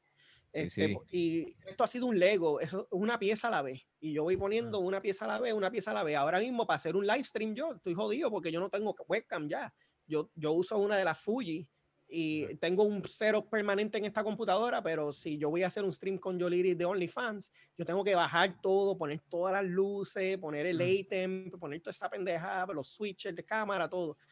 Muchacho, es Caballo, o sea, que quede, que quede bien claro. O sea, hay que, hay que mirar un montón de cosas porque hay mucha gente que, que se dedica a la industria porno y no le da, o sea, no piensa en la calidad o no piensa en. Fuera de que sea una fuera de que sea una casa de, de- de esta gente que tiene su, ¿sabes? sus websites, pero fuera de eso, eh, cuando empiezas tú de tu parte jodiéndote, eh, hay gente que quiere, ok, ya estoy haciendo esto, los videos se están yendo virales, se están moviendo, me importa un carajo, déjame seguir con, lo, con el mismo nivel de, Ahora mismo de a mí me producción de vienen a la mente, a mí me vienen a la mente solamente como cinco casas pornográficas que hacen videos de mejor o, eh, mejor o calidad igual al mío. En amateurs no hay nadie. a- No, no, con- no lo con- hay, no, no, no creo, no creo que lo con haya. esa calidad. No, ahora mismo no hay Y, de Puerto Rico, pero son- o sea, ustedes tienen un target también bien, Sí. bien exclusivo. Yo pienso que ustedes son la única pareja puertorriqueña ahora mismo haciendo eso. Ustedes se acercaron con el mercado latino boricua. Me imagino que la de la diáspora te escriben mucho. No sé si, si eso es una realidad ahí. Este, la, la mayoría de nuestros fanáticos no son boricuas, fíjate, son latinoamericanos en general. Exacto. ¿sabes? En Experience ok. tú puedes ver un mapa de dónde viene tu tráfico y to- todo es lo que es Brasil, Argentina, Chile, toda esa Sudamérica, Mm. México. Sí, me Ahí imagino sí que es un intercambio cultural. Ah, mira, déjame ver cómo son los boricuas. sí. Esto sí- no, y, y me, me imagino que ellos ven a Yoliri y, y piensan, ok, pues o sea, tiene, la- tiene piel de brasileña. Podemos pensar que es una brasileña feliz de la vida. Pues déjame. Sí, ella déjame parece ver esto. brasileña, ella parece árabe, ella parece todo. Yoliri puede ser todo, porque ella, tiene, ella es tan Tiene exótica. mass, mass Yoliri es appeal. rubia de naturaleza. E- Ella es prieta con, con facciones africanas y, y india, pero es rubia. What the Ella se pinta el pelo de negro. Ella es rubia, Es rubia. pero se pinta the el pelo negro. Uh. Tú lo puedes ver en su, Insta, en su Instagram. Ella puso fotos de cuando ella era chiquita. Y era el pelo rubia. rubio, rubio, poquito. ¿Qué? ¿De, dónde Oh. tú, ¿De dónde tú eres original, eh, Melvin? De aquí, Arecibo, Puerto los Rico. dos somos De Arecibo. Arecibo. Los dos son de Arecibo. ¿Y ustedes se conocen en Puerto Rico antes de tu irte al Army? Después, Sí. ¿cómo es? Sí. Sí, eh, yo conozco a Yoliri hace como 12 o 13 años atrás. Nosotros fuimos a escuela de cocina juntos. Mm. Ok, ok, ok. Y ahí fue que nos conocimos y nos hicimos bien amigos, ya, pero ya yo tenía mi relación, ella tenía su relación y nunca, nunca hicimos nada y yo nunca tuve ese tipo de interés con ella, a pesar de que me gustaba y la encontraba súper atractiva. Este, pero realmente nunca pasó nada y siempre nos mantuvimos en contacto, pasaban años y no nos escribíamos y de repente nos escribíamos y era como que nunca hubiese pasado el tiempo. Y pues terminamos casados, cuando nos casamos, eso es otra historia larga. ¿Por qué? ¿Qué pasó? Porque yo la saqué de ella de una relación bien dañina, ella la maltrataban y todo, y, y- este, Oh, yo la saqué de esa relación básicamente. Yo estuve ahí por mi amiga y yo me casé con ella, como decir, yo estoy en el Army, te voy a dar este plan médico y todo para que te cuide, este, vamos a ser roommate. Le compré carro y todo, pero vamos a ser roommate. Y ta- total, terminamos enamorados como unos pendejos y pues nos casamos en serio. Yo tengo un pan, yo tengo un pan así mismo por la cuestión de, de cuestión de ciudadanía y eso. Y era como que fue un trato de como que, mira, o sea, tu visa de estudio se va a acabar ahora, yo no quiero que tú te vayas. Mira, vamos a casarnos. Y vamos a casarnos fue que Sí. Terminaron enamorados, o sea, y terminaron cas- eh, casándose, eh, pero que, el- o sea, que después que ya estaban casados, el matrimonio fue en serio, como que, coño, esto es bien diferente a lo que está. Y, y, y, y yo creo que me, me imagino que puede haber muchos casos, como que estamos aquí, vamos a apoyarnos uno al otro, y después las cosas ocurren más adelante. Y, eh, Ya, ya se la llevas conociendo hace 12 años, también fue amiga tuya, es como que hello, o sea, no, no, no puede, uno no puede tener Sí. otra, uno no puede pedir otra cosa, ¿sabes? De esa manera. Y más No- todavía porque hay... somos más amigos. Ajá, Nosotros somos más amigos que esposos, ¿sabes? es- eso es importante. Siempre estamos vacilando y jodiendo. De, de hecho, que también estés en el Army y te, eh, decidan apoyarte mientras tú estás en el Army, porque hay veces que es como que, mira, para el carajo, tú estás allá, yo estoy acá. Es bien diferente. Sí. ¿Y, y qué fue lo que te hizo moverte para Texas? Pues el Army, eh, me tocó venir a Fort Hood. Ah, eso ok, fue. ok, yo no quería venir tú- a Texas, yo no quería venir a, yo no, sabes, yo soy bien liberal. Yo no me llevo con, con- con el sur de Estados Unidos. Si ustedes Mm. conocen la historia del sur de Estados Unidos, y Claro. no geográficamente hablando, estoy hablando de los estados que son el sur. Mm, Los sí, exacto. Yo estoy contigo, estoy Este, contigo también. Ajá. No soy Pues, muy amante tampoco. este, yo no quería, yo no quería venir aquí abajo, pero me tocó venir aquí abajo, pues yo hice la oportunidad lo mejor que pude hacer. Yo odiaba a Texas cuando llegué, yo lo odiaba, yo venía de Corea directamente. Y después de pasar un año en Corea, que es como ir 10 años al futuro, venir acá a Texas, donde no hay ni transportación pública, las carreteras son Viaje. eternas, ¿me entiendes? Viajaste en el tiempo. Eso para bien mí fue cabrón. un choque. Sí, eso fue un choque bien cabrón. El internet súper lento que hay aquí. Bueno, es mejor que en Puerto Rico, pero con todo eso, con, tú no puedes comparar el internet de Corea con el de, con el de Estados jamás. Unidos. No, no, no me extraña, no me extraña. Yo, yo- tengo un, yo tengo un pana que todavía, desgraciadamente, él estaba, él estaba en el Army y lo sacaron por hiperinsomnia. Lo sacaron porque tenía hiperinsomnia y no es otra cosa que no puedes dormir, pero también si te quedas dormido no puedes no, o sea, no esperes nada de él. O sea, como que de, de la nada se va a quedar dormido. E- Era como que un- es un juego así. no, es, es- es una cosa súper rara. No sé ni cómo, ni- Colepsia. ni en qué momento. Es, ah, ah, no sé si es narcolepsia, yo creo que ese era, la- ese era el, el de esto original, pero después le, lo diagnosticaron con hiperinsomnio. Pero él estaba en Corea y dijo, cabrón, si yo no hubiese, si a mí no hubiesen cogido esta enfermedad, yo estaría todavía en Corea y me hubiese quedado viviendo en Corea. Porque él Yo me decía hubiese quedado Corea, viviendo ahí también. Corea. y Yo voy el año, que, el año que viene, si, si nos permiten montarnos un avión e ir a Corea por lo del Mm. COVID, ¿verdad? Porque ellos lo han tomado en serio y- Mm, y nosotros acá no. Este, efectivamente. mi plan es estar allí en, en, en abril para ver los cherry blossoms y enseñárselos a Yoliri. Yo quiero Nice. estar en Corea y hacer par de, hacer par de películas allá. Ah, wow. O sea, es- En es- Corea es- se, se, se puede este, subir eh, contenido pornográfico en, en la, en Eh, internet. Es técnicamente legal, pero está en una zona gris y el gobierno no le gusta. Yo haría los videos allá, pero lo, lo, lo yo no, acá. no los editaría ni los publicaras. Allá. Lo, lo tienes, lo tienes que aquí, hacer con acá. lo tienes que hacer con el mosaico. Tienes que tapar todas las partes con el, con el mosaico, lo- lo- el ¿Cómo se blur. dice? El- con el blur. sí, con el blur Vas a completamente. ver porno con un coreano divertido. De verdad, espérate, ¿cómo, cómo que es divertido? Porque la poquita porno, la poquita porno que ellos tienen acceso es bien suave, es bien, bien suave. Eso es como que me estoy tocando el clítoris y me estoy masturbando. Y cuando nosotros enseñamos porno americano a esos tipos que tienen, eh, o sea, salen los bejucos así de Oh, grandes y las mujeres tienen tres adentro. bucaque. Anda para el carajo, estos cabrones están matando a esa mujer. De, de hecho, me imagino que hay coreanos que se han hecho la mejor paja con una porno de 10 segundos en, en el celular que cualquier eh, porno coreana eh, que Por alguna eso- vez es hayan visto. se- por eso es que se mueve tanto lo de los muñequitos y eso, porque no es pornografía, eh, según lo- la definición del gobierno. En Japón pasa igual.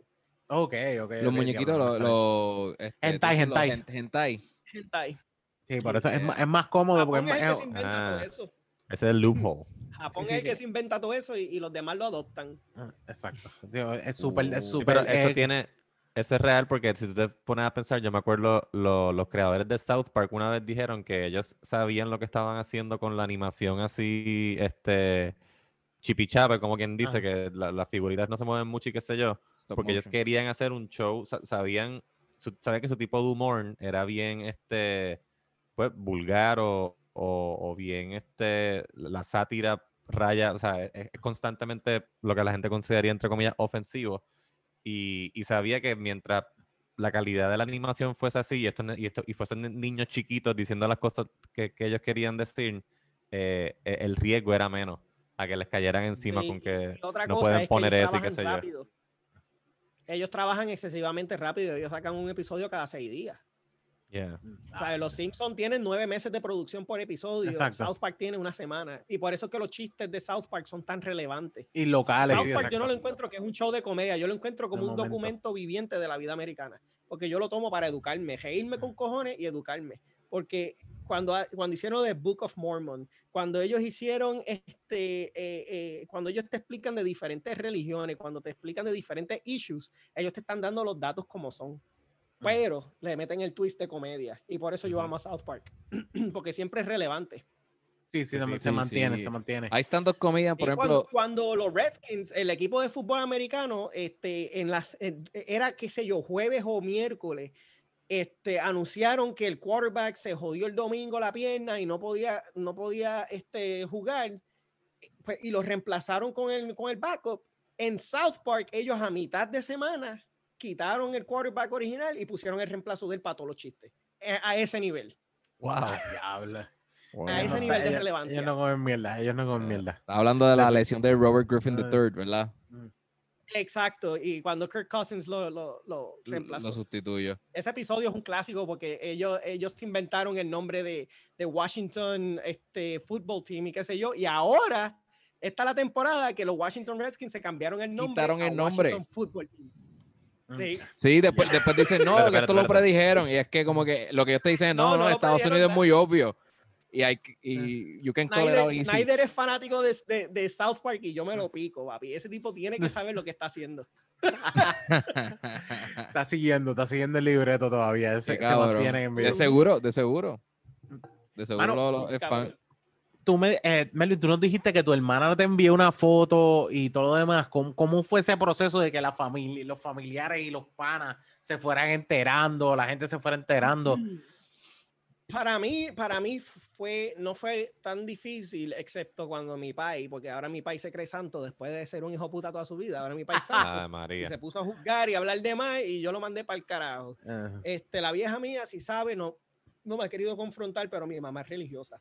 Mm. Mi mamá es capellana y, ¿sabes? Ah, ok, ok. Dios la bendiga. Pero este, el día que mi mamá se entere, o si se enteró ya, no me va a decir nada por simplemente mantener la paz, porque mi mamá tiene cáncer y qué sé yo. realmente cualquier día se me muere. Es más So, yo me imagino ya. que ella está siendo sabia, Mm. porque si, me, si mi mamá se va a poner a pelear conmigo después que yo tengo 35 años por estar haciendo porno, Mm. ella va a perder ese round. Porque me va a perder. Porque yo, yo voy a seguir haciendo esto. A mí no me importa lo que diga la gente. Cuando mi hija se entere, tal vez me, choque.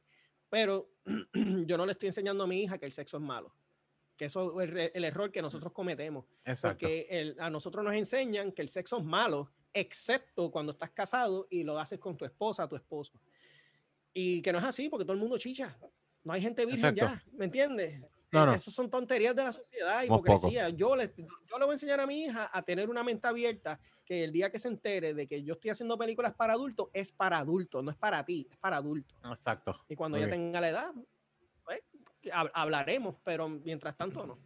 Sí, no, y lo que tú dices es muy cierto, como que eh, yo creo que se hace más daño enseñando a las generaciones enteras que el sexo es malo, porque entonces los estás mandando al mundo este, con los ojos tapados. Como que entonces, al no saber lo que están haciendo, al no saber eh, qué esperar, al no saber la, la, pues, la intensidad de la experiencia y las consecuencias, se meten en mil Exacto. líos. Y Yo, de, prefiero, de- yo prefiero educarla, que use su protección, que, que sea selectiva veces. quien quiere tener sexo, que todo eso, porque lo va a hacer a espaldas mías, porque yo lo hice a espaldas de mis padres, yo fumaba a Claro. espaldas de mis Mm. padres, yo me embojachaba a espaldas de mis padres, porque a mí me enseñaron que eso era malo, pues yo lo hacía callado. Y yo dije, coño, yo aprendiendo, mirando para atrás, yo digo, no, a mi hija yo le voy a enseñar que todo esto se debe hacer, pero con moderación. Ya está. Yo- y yo- Excepto el sexo, el sexo y que tenga con- todo el y sexo que quiere, pero sí, sí. después que lo haga responsablemente, que se joda. Claro, ¿no? Y con, y con autoridad, tú sabes, sobre su, sobre su cuerpo. y, tú Exacto. Tú- la decisión es tuya, no es de más nadie, cosas así. Pero ante todo esto, la- la- ella es la dueña de su cuerpo. Es- Exacto. Yo creo, yo creo que es, es una mentalidad que yo creo que muchos debemos adoptar por el mismo hecho de como que, cabrón, nosotros hicimos tantas mierdas a espaldas de nuestros padres porque nos contaron que todo era malo. Y Ujú. diferente coger un hijo y decirle, cabrón, ¿sabes? Yo sé que esto es malo. Sea, yo sé que esto es malo, pero yo prefiero que el hijo mío me diga, papi, estoy fumando hierba. Pues hazlo en casa, vente, siéntate ahí, estás conmigo, cabrón, y estoy pendiente a ti.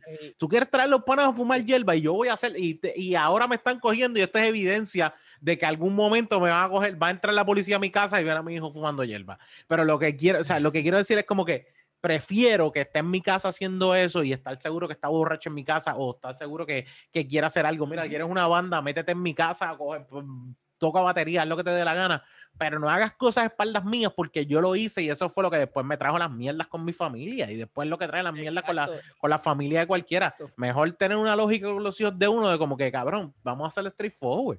Puñeta, tú sabes. Yo entiendo que hay cosas que me vas a ocultar y entiendo que hay cosas que no me vas a querer decir, pero cosas así, no, no, no tengas miedo porque, y también, yo sé que nuestros padres hicieron un montón de mierdas, pero tampoco tuvieron ni siquiera la valentía de decírnoslo a nosotros. Y yo creo que eso es lo primero que hay que hacer. O sea, cabrón, dímelo. Yo, yo te lo voy a decir, ¿tú sabes qué pasó? Ay, pues cogí una borrachera en décimo grado. Al otro día me llamaba el Chonky Ortiz. ¿Qué carajo tú quieres que yo haga, hijo mío? Pues se lo tengo que, se lo tengo que decir porque ah, hace- esa es la Mira, forma como él va a venir donde mí. Mi primera cerveza me la dio mi pai. El primer cigarrillo mío me lo dio mi pai. Mm. Y yo, porque lo probé en mi casa, yo decidí no hacerlo más nada. Mm. Yo, o sea, yo probé cigarrillo y yo no soy fumador. Y sí, fui, fui bebedor. no- yo no creo que yo fui alcohólico, Mm. pero fui bas- bastante heavy en lo de la bebida este, durante mis años en el Army. Pero realmente, ahora que yo miro para atrás, como yo tuve esas experiencias con el viejo mío, qué sé yo, como que realmente bajo control, bajo mi casa. está como Lo consideran normal. y hay mucha gente que piensa como tú. Yo, yo jangueo mucho con un club de dominó. Y algunas veces hacemos fiestas familiares grandes Perfecto. y hay menores que están en sus 16, 17 años que bajo el ambiente ahí sí pueden beber. Para que, pero está papá y mamá están cuidándolo, ¿me entiendes? Como que ustedes quieren joder, tengan. Y hasta ahora no hemos tenido ningún, ningún problema con eso. Ah, No es como que vas a Eso sí, tener un de la party de. Ah. de la marihuana no los queremos simplemente porque todavía sus cerebros se están desarrollando Es cierto, y ahí no sí. es bueno estar jodiendo con De eso.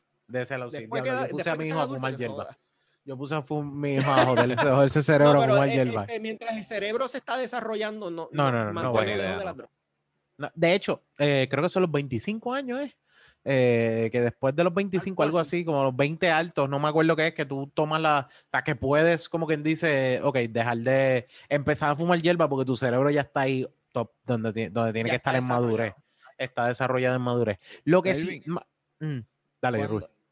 ¿Cuándo, fue el momento en el que tú decidiste ser un actor? Como que ese fue el, el- porque dijiste que lo empezaste en Irak, pero fue, eh, yo sé que ya Yoliri lo iba, lo, lo estaba haciendo antes, este, pero Ujú. ya ustedes habían hablado de esto, ya tú tenías una curiosidad antes de, de que ella lo hiciera. Este, yo tenía, sí, toda mi vida yo tuve curiosidad. eh, Oh. Este, yo siempre como que dije, mano, yo, yo creo que yo, aunque, aunque yo soy una persona común y corriente, yo quiero hacer porno. Eso era como que una cosa que siempre tenía. Y cuando Pornhub sacó el programa de modelo y yo me puse a investigar los beneficios y todo lo que tú puedes este, ganar, yo dije, este es mi futuro, yo voy a hacer porno, que se joda. Llegué de Irak, al par de meses le hablé con la mujer mía, le dije, mira, esto es lo que hay.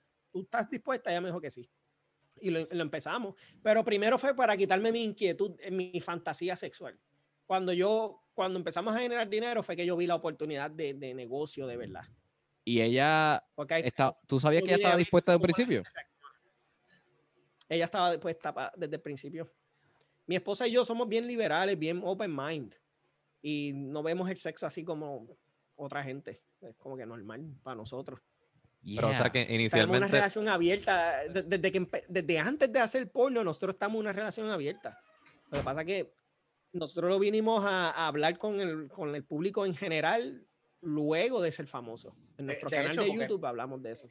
Manolo, yo Ya. creo que tiene una mentalidad igual que tú, y yo creo que eso es súper bueno para el hecho de que ambos están trabajando juntos. Pues Manolo, ese es, su, o sea, esto es una mentalidad algo normal y debería ser así para muchos, ¿sabes? La única diferencia es que crecimos con el pacho de que eso no. Y yo creo que eso es lo que Sí, está taladrado en como nuestra arte. mente. Sí, yo lo veo como arte. Yo veo ese último video que nosotros publicamos que, que Manolo y, y la muchacha con la que él sale este, grabaron. Ese Ajá. video para mí, ese, ese es el video de nosotros. Ese es mi favorito hasta ahora. Porque eh, hay tanta visión artística en ese video, la calidad de la imagen, cómo ellos se movieron, los ángulos que ellos decidieron escoger, cómo iluminaron, todo eso. Yo lo veo como que yo no puedo hacer esto solo, porque yo trabajo solo desde unos trípodes. Este, Ujú. Cuando yo tengo un camarógrafo que se puede mover, que tiene experiencia, que puede hacer las cosas, él sabe mucho más que yo. Yo lo que sé Lo es una fracción de lo que no lo sabe, ¿me entiendes? Y yo lo caballo. dejo a él. Yo, mira, yo tengo el equipo, pero tú eres el genio. Así yo lo veo. Perdóname, perdóname, y aquí igual muchos hombres podemos decir, ¿sabes? Eh, eh, mi preocupación es mantener un boner, ¿sabes? Como que esta es mi preocupación de lo que está pasando. Tengo que mantener un boner y esto está cabrón, porque tú estás... Escucha, Manolo está ahí. Manolo, esta es mi preocupación. ¡Manolo! échale. tengo, tengo la preocupación de Papi, mantener un boner, so. Manolo, saluda, saluda. Manolo, o sea, todo el mundo. De fans, Pégate el micrófono. pégate el micrófono, pégate el micrófono. Llegó Corillo. Llegó Corillo. Manolo, ya se jodió. Melvin no va a hablar por el resto del episodio. Manolo, he's gonna take over. Estaba en un rebound date, pero se fue. Ah, Ah, diablo. Como ¿qué que un río. Manolo? No, no, no. No ha explotado. Anyway, ayer estábamos haciendo un live de OnlyFans Mm. y Melvin y Yoliri estaban chingando. Bueno, se estaban viendo del todo Yoliri. Cabrón.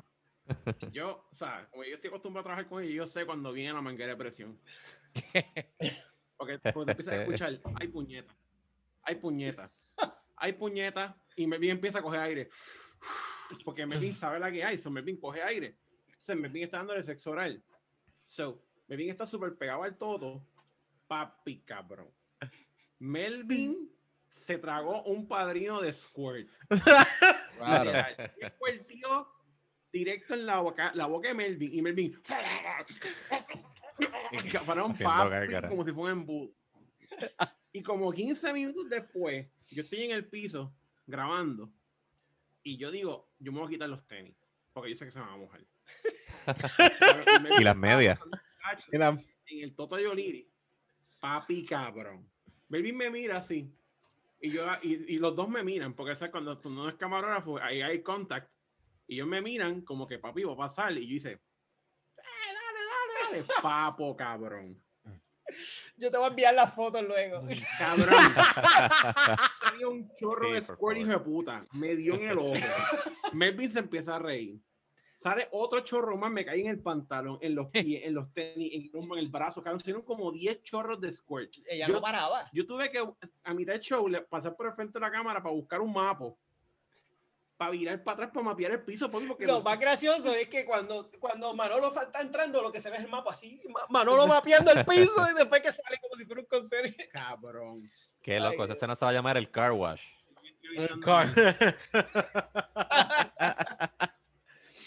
By the way, si quieren escuchar estas historias y más de estas historias, tienes que ir a Patreon, loco. O sea, caballo, tienen corillo, tienen que ir a Patreon porque estas Si quieres, historias. vivir, si quieres vivir tus propias historias, hagan porno. eh, Oh. Hacer porno, hacer Mm. porno es el mejor trabajo del mundo porque uno no trabaja, uno no es- no hay uno la pasa trabajo, cabrón. no trabajo, De, de hecho, de hecho, eh, es como, o sea, irse viral no es tan difícil.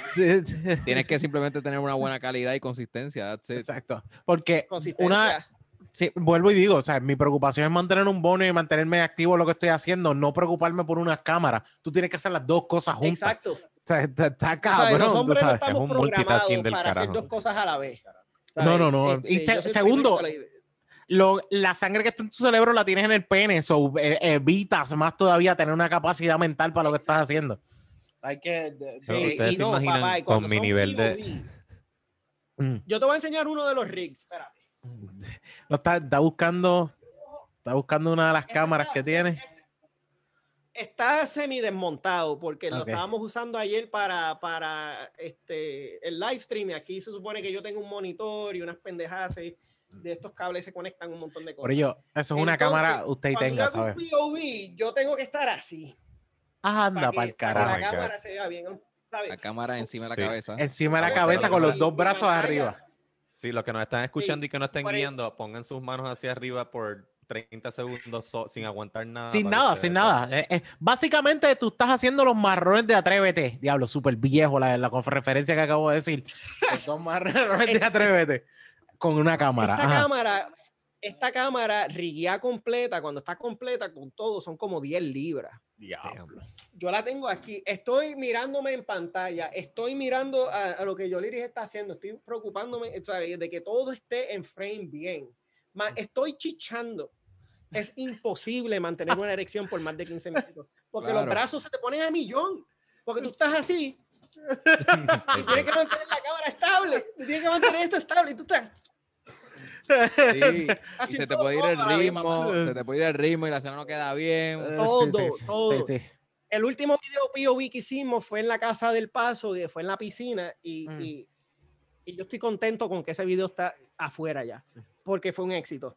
Pero yo no quiero grabarlo. Yo le dije a Manolo, Manolo, tú estás dispuesto a abrazarme con la cámara mientras yo chicho, ¿verdad? Y me dijo, sí. Y yo, perfecto. Cada- o sea, o sea, primero es hay que tener confianza con cojones y segundo también es otra visión porque es como que uno se pone a pensar, tú estás, estás chichando y que llegue una tercera persona a tocarte un hombro o algo y tú como que, ah, espérate, con, con lo suave, con lo que está pasando y, y estás, estás en tu momento más débil y más concentrado que puedes es- estar en tu vida. vulnerable. Estás vulnerable, ¿sabes? Pero yo, y- yo- mi, mi estrategia, mi estrategia cuando alguien me está grabando es simplemente concentrarme en lo que estoy haciendo. Mm. Y el camarógrafo y todo desaparece. Ah, definitivo. Y yo funciono perfectamente bien cuando, cuando otra persona me graba. Es cuestión de, de- de que pues, me tengo que concentrar bien en lo que estoy haciendo y me da paz porque ya yo no tengo preocupación de que si las cámaras están grabando, no estoy preocupado por la iluminación. No, chacho. estoy yo preocupado por nada. imaginar. Y ahora mismo ustedes pueden vivir full de esto, de lo que están haciendo. Nosotros no trabajamos fuera de lo que hacemos. Ok, ok, Nosotros nice. básicamente trabajamos este, cuando estamos en casa, una vez a la semana nos conectamos a, a OnlyFans en vivo y cogemos una semana del mes para hacer todos los videos. Que alquilamos una casa, hacemos los videos allá, llegamos aquí, editamos y vamos publicando semana tras semana. Nice. Eso está, está es Ok. tremenda Todos los videos del mes los hacen en una semana pa- y Ujú. los van subiendo. Ok, diablo. Sí, ¿no? Y tienen. El y resto del tienen- tiempo, el resto del tiempo yo estoy levantando pesas, fumando pasto, bebiendo cerveza y viviendo en casa feliz.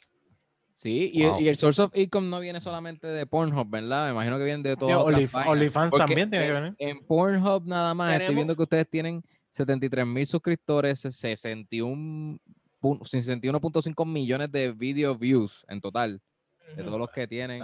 Este- este uno este, está hablando o sea, aquí, Rubí tiene Pornhub abierto. Hay que joderse. Sí, tengo Pornhub este abierto. Entonces, Este- tiene- esta es la primera vez que tienen la excusa. Xvideos. Es la primera. Porn-. Pornhub es la que estamos nosotros trabajando ahora mismo para crecerla. Pero Ok, Xvideos, X. chequeate, esa es la que impresiona. X videos. Xvideos es estúpido. Pregunta, Jan, esa es la que tú usas, ¿verdad? Esa es la tuya. Este, sí, sí. Esa es la de todos los Esa es XNX es que- y este y X video. Eso es lo que a la gente le gusta. Es la que, es la que me acuerda. A mí me gusta esa página porque ellos van al grano. Directo, son es videos, se acabó. Bueno, pero es que Sí. Xvideos se ve medio tecatex. Sí, este Xvideos- gané, papi, estos ¿Es sí? Tú no esperes es mucho de ellos. Xvideos es videos. feo. Sí, sí. la es feo, pero va al grano. Sí, sí. La, la realidad, la realidad es que si estás viendo Xvideos, ya tienes la pinga por fuera y sabes lo que vas a hacer. Eh, Pornhub es que vas Exacto. a investigar. Pornhub es que vas a investigar, a ver qué es la que hay. Déjame ver. Pornhub es como que yo voy a sacar el día para masturbarme. Eh, déjame coger un Exacto. Voy a empezar a Sí, ver. sí, sí, sí. Puedes escuchar, mus puedes escuchar Bueno, pues, música mientras estás buscando. Eh, a Xvideos ya, sí. ya, ya tú sabes lo que estás buscando. Estoy tratando de ver las estadísticas, es pero so- solo veo lo- los, los de cada view de cada video. No veo. Ok, hay una, te voy a enseñar, hay una gráfica. Los que- pueden mencionar, Hay sí. un icono arriba. Ujú.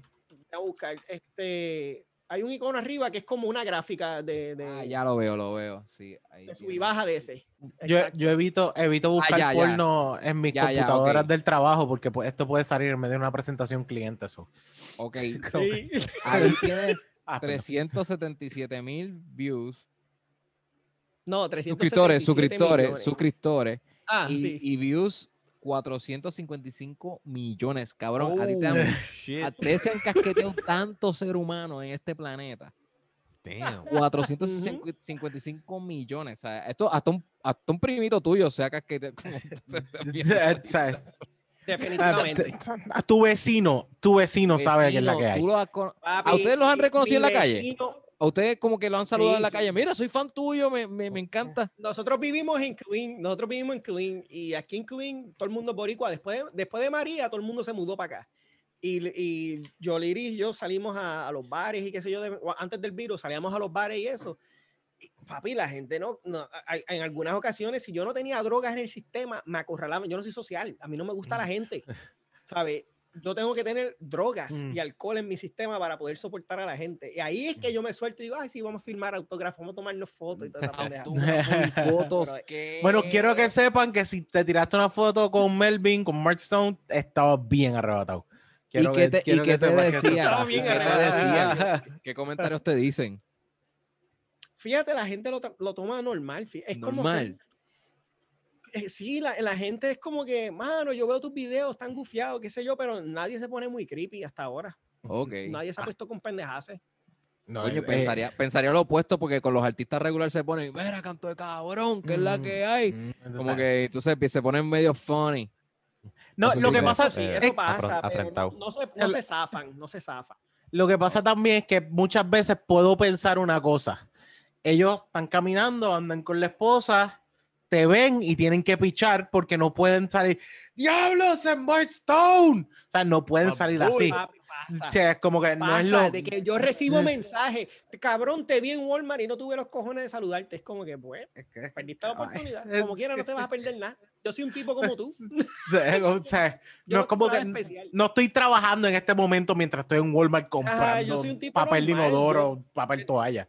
O sea, no- de ese lado no. Yo voy al mismo supermercado que todo el mundo va. Yo voy al mismo Walmart que todo el mundo va. Yo, mi carro es del 2007.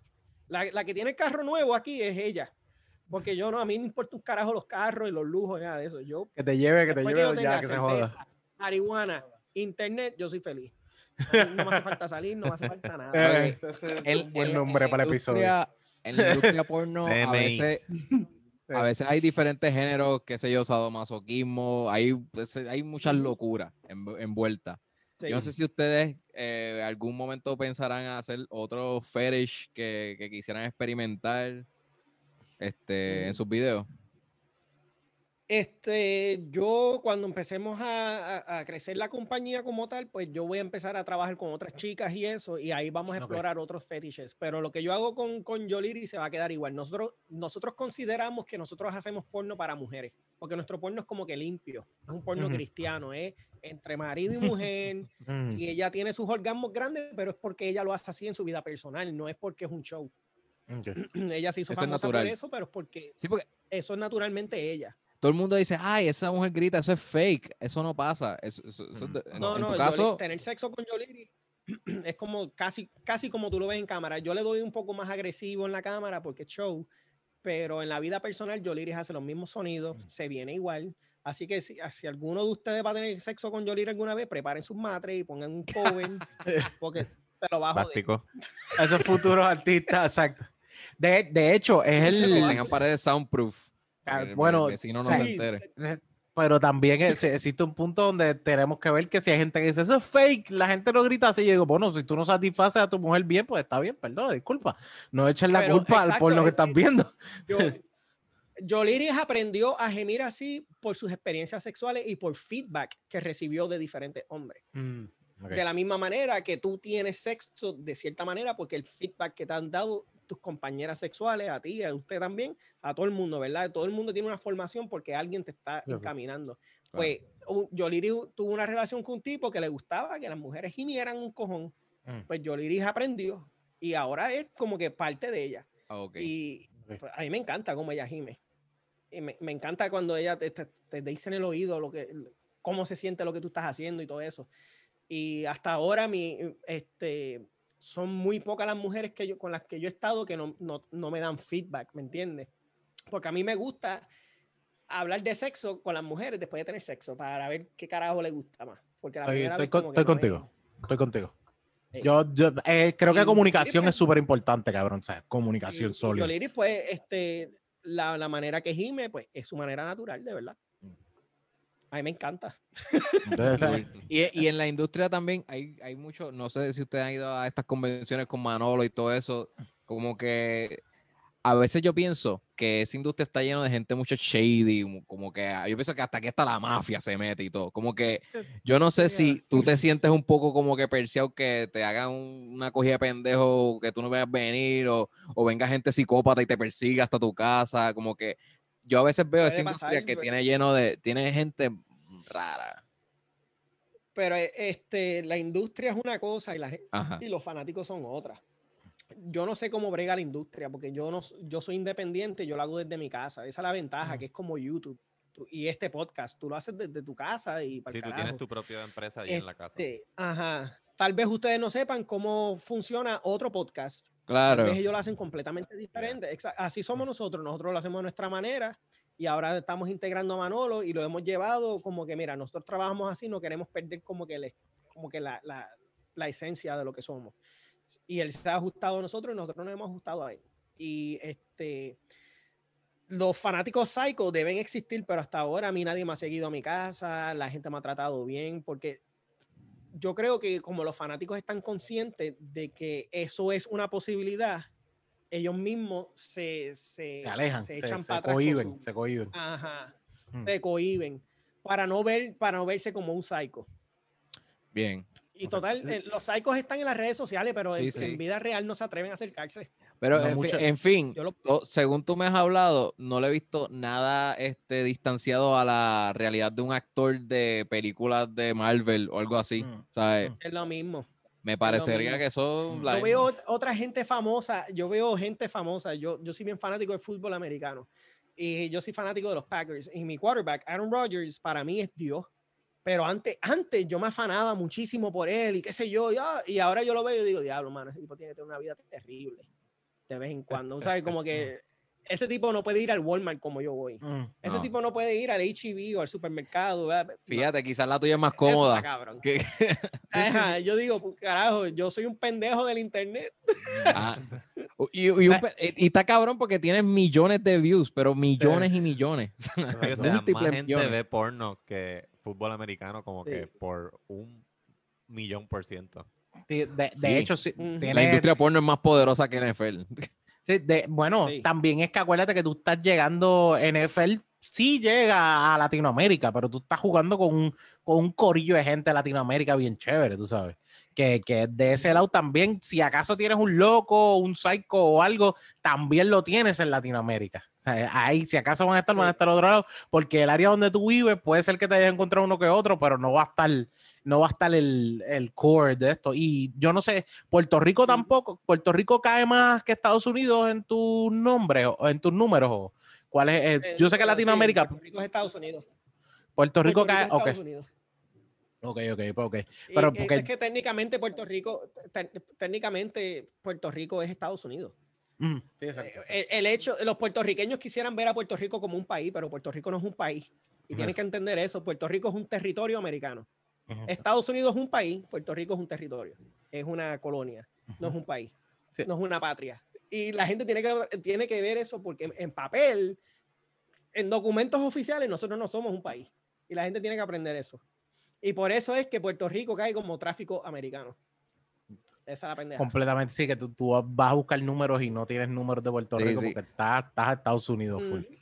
Así que la, medalla de Mónica Puig sigue siendo igual que la de Gigi Fernández en las Olimpiadas. Diablo. Eh, eh, no, eso, eso de las Olimpiadas es diferente porque Puerto Rico tiene, este, fue grandfather in eh, por, esa, por esas leyes y por eso Puerto Rico, muchos puertorriqueños no quieren ser Estado porque quieren seguir representando a Puerto Rico y eso está Exacto. cabrón, a mí me gusta cuando Puerto Está Rico eh, representa, ¿me entiendes? Eh, ¿sabes? Pero, Pero aún así los americanos se pueden dar en el pecho. hablando. En, en- en de- en deporte somos independientes. Exacto. Porque, ¿qué, qué es la otra cerveza que te estás dando? Ya Mark abrió otra. ¿Cuál era? Este, la King Crackle Stout, esa está bien buena. De- después de esa de 10%, 10.5, bajar a 7.5 es refrescante, créeme. Muy bien. Sí, sí. Pero, eh, pero realmente esta en sabor es mejor porque es más completa. ah, ok. sí, pero- te pero sientes crack- más. Esta está buena para resolver. Esta es sí. más para resolver. Ah, pues, ah, sí, porque te, te tripea mucho el hecho de que tenga que tú te la eches el agua y que tenga diferentes sabores que están jugando. No es como que se Sí. sienta algo flat y de- ya, o sea, que se jueguen diferentes sabores. Sí, es 10.5%, pero no es boozy, ya que no es de, de barriles. Es Entonces- simplemente una cerveza bien fuerte y eso me encanta. Mira, de- Mar- Melvin, yo veía en Pornhub mis videos favoritos era la serie Check Street. Y esto, yo pensaba que esto era bien loco, cabrón. Mira, mira lo que es la, la dinámica de esto. Este tipo va con una handicam por las calles con un chorro de una paca de crowns. Esto es en la República Checa. Ah, con ok, una paca de billetes de crowns y va donde las tipas y les dice como que ah estoy haciendo una audición para qué sé yo qué sé yo le monta una labia y le dice nada este yo te voy a dar dos mil crowns ahora mismo si tú me dejas tocarte la teta Mm. y a la- las mujeres muchas se ponen hesitant muchas se- y, y él va poco a poco subiendo el bet hasta que en una ellas se convencen y le enseñan las tetas y entonces le dicen mira yo tengo aquí 20 mil más 20 mil crowns si tú como que me tocas el bicho ahora mismo. Y eso es frente a todo, Diablo. como que se pueden ir a una calle y todo. Y entonces, al fin y al cabo, todo- por lo menos los de los que suben, terminan acostándose y chingando. Y estos tienen millones de views y todo. Y al principio del video siempre dice que esto no es scripted, que esto es de verdad. Cabrón, yo no sé, Como la hasta el sol de hoy. Yo, yo, le doy, yo le doy el beneficio de la duda. En Estados Unidos tú no puedes hacer eso, pero en, en la Checa sí. Yo estoy seguro que sí. Porque So, lo- eh, los exacto, esa era mi duda. más relax con el sexo. Mm. So, eh, es posible que este la- tipo las creepy- regulaciones son mucho más lax. Pero que, te- pero, o sea, que este tipo vaya por ahí, este, grabando, y que estas tipas como que reaccionen un poquitito normal, como que, y, lo- y le den la conversación, como que yo no sé si eso es verdad, es, es fake. es ¿Qué tú crees? Tú lo- sí, lee, trata de leer el, el lenguaje corporal de la muchacha. A ver, eso es lo que Bueno, se decir- natural, ¿sabes? Para mí, si eso es fake, estas tipas son unas duras, unas actrices duras. Exacto, porque tienen, tienen que ser, tiene que ser de verdad. Cuando son demasiado convincentes, tiene que ser de verdad. Pero tú no puedes hacer eso en Estados Unidos por las leyes de los 2257. Si, si tú tienes un modelo que sale, vamos a poner que ustedes van a hacer un featuring en un video porno mío y no van a tener sexo, pero van a simplemente dar cara. Y yo te voy a preguntar a ti, qué sé yo, este, ¿tú quieres tener sexo conmigo? No. ¿Tú quieres tener sexo conmigo? Yo tengo que tener tu ID, yo tengo que tener un- tu dirección, Mm. yo tengo que tener toda tu información, tengo que tener un contrato escrito a mano y todo, por nada más que tú salgas en el video. Tal vez en la República Checa ellos nunca son, fueron tan frikis acerca del sexo y es como que se joda, porque de la República Checa salen pornstar todos los días. O sea, tú te puedes meter, hay una sección checa en, en Pornhub Ah, de bien. tantas que hay. So, puede ser real. Damn. Oye, Oye, ¿cómo va el juego con OnlyFans? Ahora mismo OnlyFans está bien trepado, está bien montado. Yo no, Oh, no yeah. sé cómo va el juego. Oye, Mm. yo amo y adoro a OnlyFans. Mi OnlyFans, es- yo tengo mi propio personal y es bien pequeño y yo lo quiero mantener bien pequeño porque es como que un circulito de, de- de fanáticos gay que me siguen, que son Mm. bien buena gente. Y yo, a mí me encanta estar este, jodiendo con ellos y tomando fotos y haciendo mis videos, pero cuando, cuando se trata del de, del de Yoliri, es como que puñeta, cada vez que hacemos algo, el OnlyFans crece y sigue creciendo y sigue creciendo y sigue cre- es como que puñeta. Yoliri está en el 0.8% de los top ganadores de OnlyFans. Diablo. Mm, En esa. ¿Cuántos, ¿Cuántos suscriptores tienen, tiene ella? Ella tiene 1500 suscriptores Wow. ¿Y tú? Y están pagando 10 dólares al mes, Diablo. Mm. más propina. Sí, porque tú eso tú puedes poner. De hecho, todo video que todo video y foto que tú pones, tú le puedes poner un tip o un margen que tú quieres ganar y hasta donde ellos te den. Ahí está. Mientras estás No, haciendo live, eso, eh, también te tú ponen pones el tips. video, Tú pones el video, los fanáticos te dan tips porque le porque ah, quieren. deciden solo, porque- a la gente- lo único Exacto. que nosotros le pedimos a la gente es suscríbete al OnlyFans. El resto que tú quieras hacer con el OnlyFans de nosotros es porque tú quieres darnos ese dinero extra. Pero nosotros no hacemos las estrategias de mucha gente. Hay otros que no tienen mucho contenido y reciclan contenido. Porque OnlyFans, tú subes un video y te lo archivas. Y si tú quieres sacarlo de la vista pública, lo sacas, pero se queda en la página. Y si tú lo quieres volver a publicar, lo publicas y no tienes que volver a subirlo. Mm, Pues hay mucha gente que está en este ciclo eterno de que cada dos semanas Ah. sube el mismo video y qué Ah, sé ok. yo. Ok. Nosotros no. Nosotros publicamos lo que se publica en OnlyFans se queda. Y Yoliri tiene cientos de fotos, hay cientos de videos. Este, Hay behind the scenes, hacemos los live, todo, por 10 dólares al mes. Si tú quieres darnos propina, lo hace. Hay gente que lo hace. Yoliri sube una foto, recibió 25 pesos de un tipo, 50 pesos del otro, 100 pesos del otro, así. deciden así. Está cabrón. De verdad, porque Está en- explotando ahora, bien en- cabrón. Y has visto, Bien este, cabrón. Pero yo no creo que OnlyFans esté aquí para quedarse, honestamente. ¿Tú crees que no? Ok, ok. ¿crees que no. No, ellos, ellos tienen que cambiar muchas cosas para poder este, quedarse para siempre. Porque a- ahora con lo del COVID, todo el mundo y su abuela quiere tener un OnlyFans. Hay una boricua que tiene un culo grande y dice, yo estoy buena. Y abrió un OnlyFans y te quiere cobrar 25 pesos al mes y se toma fotos mierdas con el teléfono, sin flash ni nada. Y Mm. empiezan a reciclar contenido, la gente se cansa y relacionan a OnlyFans con, con que me estafaron. Con mierda. ¿Me entiendes? Sí, y la sí. gente no, no vuelve No, a eh, suscribirse a OnlyFans y dice, me cogieron de pendejo, no vuelvo. Aquí en Puerto Rico, aquí en Puerto Rico explotó. Aquí en Puerto Rico explotó la, Sí, la, cabrón. ¿cómo se llama? Barbie Rican. Que te- ya hizo casi La Barbie 38 mil el primer día, o sea, la primera semana, una exageración, pero Ujú. cuando todo el mundo habló de su contenido, eran las mismas fotos que ella sube a Instagram. Tú dices, pero qué carajo, qué Ah, carajo de contenido es? No estaba desnuda. O sea, es como que no estaba desnuda, todo el mundo estaba loco por verle las nalgas, esto, lo otro, y era como que cabrón, tú sabes, me- no me diste nada. Todo está tapado en todos lados y, o sea, están desesperados buscando, o sea, el, el que está pagando el contenido está buscando algo más allá que lo que tú tienes en Instagram. O sea, e- es, eso Exacto. siempre va a ser la pelea, pero da la, da la mala pata que, que ahí Only, OnlyFans tiene que haber perdido, como mismo tú estás diciendo, muchos pros- posibles personas que van a decidir gastar porque el primer contenido que tienen es una mierda. Y, y, y es- eso, esta fue mi primera experiencia, te jodiste. Es como, como cuando tú pruebas un- una comida y la comida la persona le hizo súper mala y tú no vas a querer volver a probar esa comida el resto de tu vida porque fue una asquerosidad de experiencia. Pues lo mismo va a pasar con OnlyFans.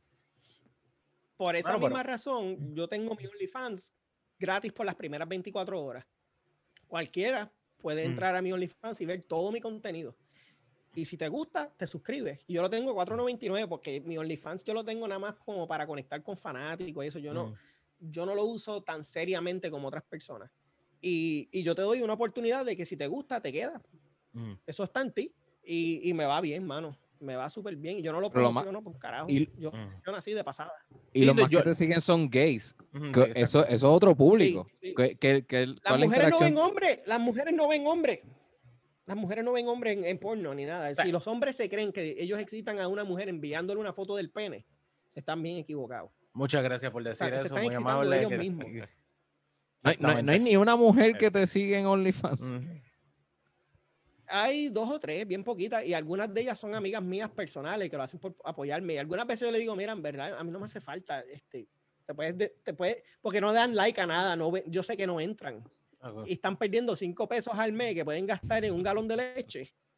En vez de verlo, eh, en vez de perderlo en mi OnlyFans, que no lo ven. ¿Me entiendes? Sí, sí. que, pues, Bueno, Ok. es, que- es que, es que también, o sea, si tienes tu mercado, tienes tu mercado, porque es, es punto de, o sea, y, y, y así mismo, y así mismo como, como existen, como, como mismo tú dijiste, tú estás haciendo porno para mujeres y tú lo, tú lo sientes así, porque si ese es tu mayor público Sí, y ese es tu mayor esposa. contenido, exacto, es que es el que tienes con tu esposa, pues eso es lo que, eso es lo que se busca, porque la, la realidad es que cada uno tiene su público y es y así mismo como tú dijiste, estabas preguntando que si quieres hacer cosas raras, esto, lo otro, está cabrón porque si tú ves una categoría en algún sitio de porno, si tú ves en Pornhub que está al eh, food fetish, tú dices, ok, aquí hay un público, cabrón. Si está tal área, aquí hay un Exacto. público, porque para que un tipo, un sitio así de, de contenido de videos te ponga una categoría, porque tú lo puedes hacer Sí. en el search, esto es fácil, tú puedes hacerlo en el search, pero si yo digo, déjame buscar en el código que yo tengo, déjame buscar todos los que dicen tal cosa y ponértelos aquí en una categoría, eso significa que, o sea, está lo que existe, porque lo hay y está, o sea, hay, hay porno que tú te quedas como que, ¿cómo es esto fucking posible? Y la realidad es que tú entras, y- yo, yo tengo un OnlyFans por joder, yo tengo un OnlyFans por joder, que es, es por el hecho de que yo estaba, estoy ahora mismo a dieta y estoy haciendo un proceso de reval. Y yo tengo un OnlyFans que cuando tú entras y tú te pones a ver todos los demás, es, también es mucha promoción de otra gente que se promociona, que tiene un montón Sí. de cuentas gratis para promocionarse, para odio que tú compres los videos específicos. De esa manera.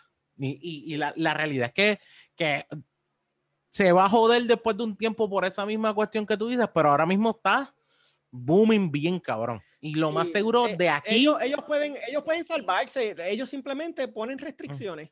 Mm, Porque OnlyFans no es para porno. OnlyFans tú puedes hacer Exacto. porno, pero no es para porno solamente. Es exacto. para cualquier, ¿sabe? Cualquier persona famosa puede tener OnlyFans. Este, Mm. eh, y, y hacer, qué sé yo, su contenido, lo pueden hacer gratis, lo puedes hacer con una suscripción como si fuera un Patreon. Es, mm. es básicamente lo mismo que un Patreon. Bueno, no lo mismo, pero similar. Bueno, es Este, que, es que los que no lo estaban... decidas, pero la gente lo conoce por sexo. los que estaban en OnlyFans, eh, muchos vienen de Patreon. De Patreon, que esto fue lo que Sí. intentamos, pero no nos bregó. Pero hay una realidad que el que, el que va, eh, una realidad que ocurre de, de OnlyFans es que OnlyFans ya tú te está diciendo, tú vienes aquí a gastar chavo, porque si tú vas a hacer una cuenta y vas a seguir gente, ya tienes que meter la tarjeta, aunque no vayas a gastar chavo. Tienes que Tienes que meter la tarjeta. no Esa- exactamente, OnlyFans está diciendo, bienvenido, vienes a gastar chavo, aunque no te lo creas, ah, Sí, dos, tres pesos, cuatro pesos. Lo cogen así. Yo los entiendo porque OnlyFans no te pone anuncios. Y, No. y si no te ponen anuncios, la única manera que ellos generan dinero es a través de los usuarios. Eso es bueno porque eso quiere decir que lo que tú haces en OnlyFans se queda en OnlyFans. Ujú. Ellos son una compañía que respeta tu privacidad. Ellos no te están dando, ellos no le están diciendo a AT&T, a Verizon, Exacto, etcétera, no, que tú te no- conectaste. ¿Me entiendes? no están vendiendo data, no están vendiendo data de, de- de- de los usuarios. Tienen a los auspiciadores ahí metidos con, no, no, no, pon mi anuncio en este, o sea, pon mi anuncio aquí, pon mi anuncio acá, controlando este, cómo ellos ponen su contenido en su, en su De, página. de hecho, Sí. de hecho, eh, realidad para toda persona que nos escucha y todo, tú no, tú no pagas, lo, tu mayor pago no es con dinero en internet, es con tu información. Así es Ujú. como tú pagas Es en internet. información. La tu información vale información. más que el dinero en estos días. Y yo Sí. quisiera que la gente Yeah. supiera cuán importante es tu data. Mm. Porque esta gente de Google, Apple, tienen sus su, su supercomputadoras con sus inteligencias artificiales. Y ellos, con tus clics, ellos saben quién y cómo tú eres. Ellos saben más de ti de lo que tú mismo sabes de ti. Mm. Y es lo que la gente no entiende, porque esto, esto, es, esto va más allá de simplemente estoy interesado en un rumba o estoy interesado en otro producto. E- Esta gente crea perfiles según lo que tú, tu actividad, porque ellos no te rastrean cuando tú usas Google. Ujú, Ellos te rastrean cuando tú usas Google y fuera de Google. ¿Me entiendes? ujú. Eh, Ujú. Google sabe para qué páginas tú vas. Por eso yo uso DuckDuckGo, porque a mí me hace sentir Exacto, claro. mejor que nadie sepa para dónde yo voy. Y yo tengo un montón de extensiones de privacidad. Yo uso Linux en todas mis computadoras y yo tengo VPN y toda esa pendeja porque a mí me gusta mi privacidad. Coño. Así como yo funciona. Mm. Sí, Yo soy bien nerd. Yo soy un fucking nerd. No, a mí- Toda mi vida he sido un nerd. Bueno, lo, Ay, lo no, que- decidí ser porno. Exacto. desde, desde la primera vez que, que, que hicimos el Patreon, que yo vi con todas las cámaras que tú tienes un átomo, Sí, sí. que tú tienes un chacho, cabrón. Yo dije, no, este Tú lo un nerd, tú un nerd. Eh, adi- Edita en Da Vinci. Yo te quería preguntar que si este. Pero yo no sé usar Da Vinci como, como este Manolo. y- Manolo está muy cabrón con Da Vinci. eso es lo, lo único que tú escuchas es el teclado ahí. ¿Y tú Manolo qué carajo es- estás haciendo? Yo, Es el yo, yo uso el mouse. Yeah, Y tiene un mouse cabrón, mira para allá. Mira, ese es el mismo que yo tengo. Ah, el- sí, tengo que darle un upgrade. Tengo, este es el 2. Tengo que comprar el MX3. No, yo el tengo el 3 2, el está 2. cabrón, yo lo Mm. usé. Se te dañó ya este El 2 botón. está brutal también, me Sí, encanta. este está brutal. Está el mejor. Sí. Bello. Melvin, yo te quería preguntar sobre, sobre el equipo específicamente, eh, que si ustedes han visto consistentemente en sus ingresos la, la- la- el impacto de invertir en, en, en- en estos equipos que nos estaban mostrando ahorita. Subir Pues calidad. fíjate, sí lo vemos, sí lo vemos, pero lo vemos de una manera positiva. Porque cada vez que nosotros invertimos en una nueva cámara, una nueva luz, una nueva pendeja, la gente llega y llega más y más gente. Porque, porque notan la calidad, ¿me entiendes? Notan la calidad. Yo tengo un look bien único en mis videos y no es único en, en- en- en internet o nada. Es un. Yo uso Fujifilm y ellos son famosos por sus rollos. ¿Te acuerdas? Fujifilm en, Sí. los, en los tiempos de, de cámaras de rollo, ellos tenían un cojón de rollo, especialmente para uso profesional y de de las pocas que quedaran Ellos- de, de rollo de, desechable, fue de las pocas que quedaban. Las últimas que murieron. Sí, entonces, cuando yo me mudé a Fujifilm, yo ni sabía que ellos estaban haciendo cámaras todavía. Yo descubrí a Fujifilm por casualidad porque yo estaba mirando a Sony, a irme para Sony o Blackmagic o algo por el estilo. Mm. Entonces, este, aprendí que ellos son súper famosos por sus rollos antiguos y que ellos tienen simulaciones de todos esos rollos en sus cámaras. Entonces, ese look clásico de Fuji lo estoy, lo estoy usando yo ahora mismo, que se llama Eterna, uno de los, el, el que ellos desarrollaron para video se llama Eterna, es este look. Y ese es el look de mis videos hoy en día. Y es como que yo no quiero, no quiero cambiarlo, no me puedo ir para Sony, no me puedo ir para branding, Sony branding. nada, Yeah. porque ajá, ya tengo este look de Eterna y yo le hago ciertos touch en, en DaVinci que le hace como que cada vez que tú, yo voy a Pornhub, yo sé, no tengo ni que mirar bien mi thumbnail con el rabo del ojo, yo sé que ese es mi thumbnail por los colores. Porque todo el mundo usa una conversión a Rec 709 o usan un picture profile regular de su cámara y no, no traquetean la cámara y nada. Y mano, se Este, ven ahora mismo yo grabo todo en log, yo grabo todo en log y en DaVinci yo le pongo manualmente el, el lot de, de Fujifilm oficial que convierte a, Eterna, a, a log a Eterna y se ve mucho mejor que hacerlo de- desde la misma cámara. La piel tiene como que, como que un look diferente y ese look me mata porque la, la piel mía, la de Yoliri, por lo menos funciona muy bien bajo, bajo ese lot. Y este, la gente como que ya espera eh, la marca de nosotros. Que Sí, sí, ya la ustedes alta están definidos y eso es lo que el público de ustedes ajá. busca. Sí, yeah. sí. Y ahora mismo estoy viendo el Exacto. thumbnail y ustedes se ven más smooth, la piel, que usualmente Sí. se ve un brilloteo, que es el, la, la luz explota en la cara de la tipa, que parece que tiene un grasero Exacto. en la nalga. Se ve todo el aceite que se ha puesto y eso se ve como que lo hace ver más fake, yo diría también. Sí, nosotros no usamos aceite ni nada en la- eh, para, para los videos. Hemos hecho videos con aceite, pero es Sí, Sí, tenemos una historia en Patreon, tienen que escucharla. Sí, pero que Pero aún nosotros así, con no- ese pues, lot, yo creo que el aceite no va a ser, no se va a ver explotado. Yo creo que con ese Mm. lot puede verse un poquito más. No, no se ve explotado porque Fuji, Fuji este, es bien famoso por sus tonos de piel. Y en mi opinión, nadie hace ver tu piel verse mejor que Fuji. Tal vez Nikon se puede parar al lado o, o tal vez Canon, depende de cómo a ti te guste. A mí no me gusta Canon, pero Ok, hay personas, mucha gente que sí. Sí. ok. No he tirado en Fuji, so no, No. no sé, no sé. Oye, par de preguntas que. Bien que diferente con Fuji. Eh, ¿Cómo tú ves las cosas a corto plazo de lo que quieres hacer ahora, bro?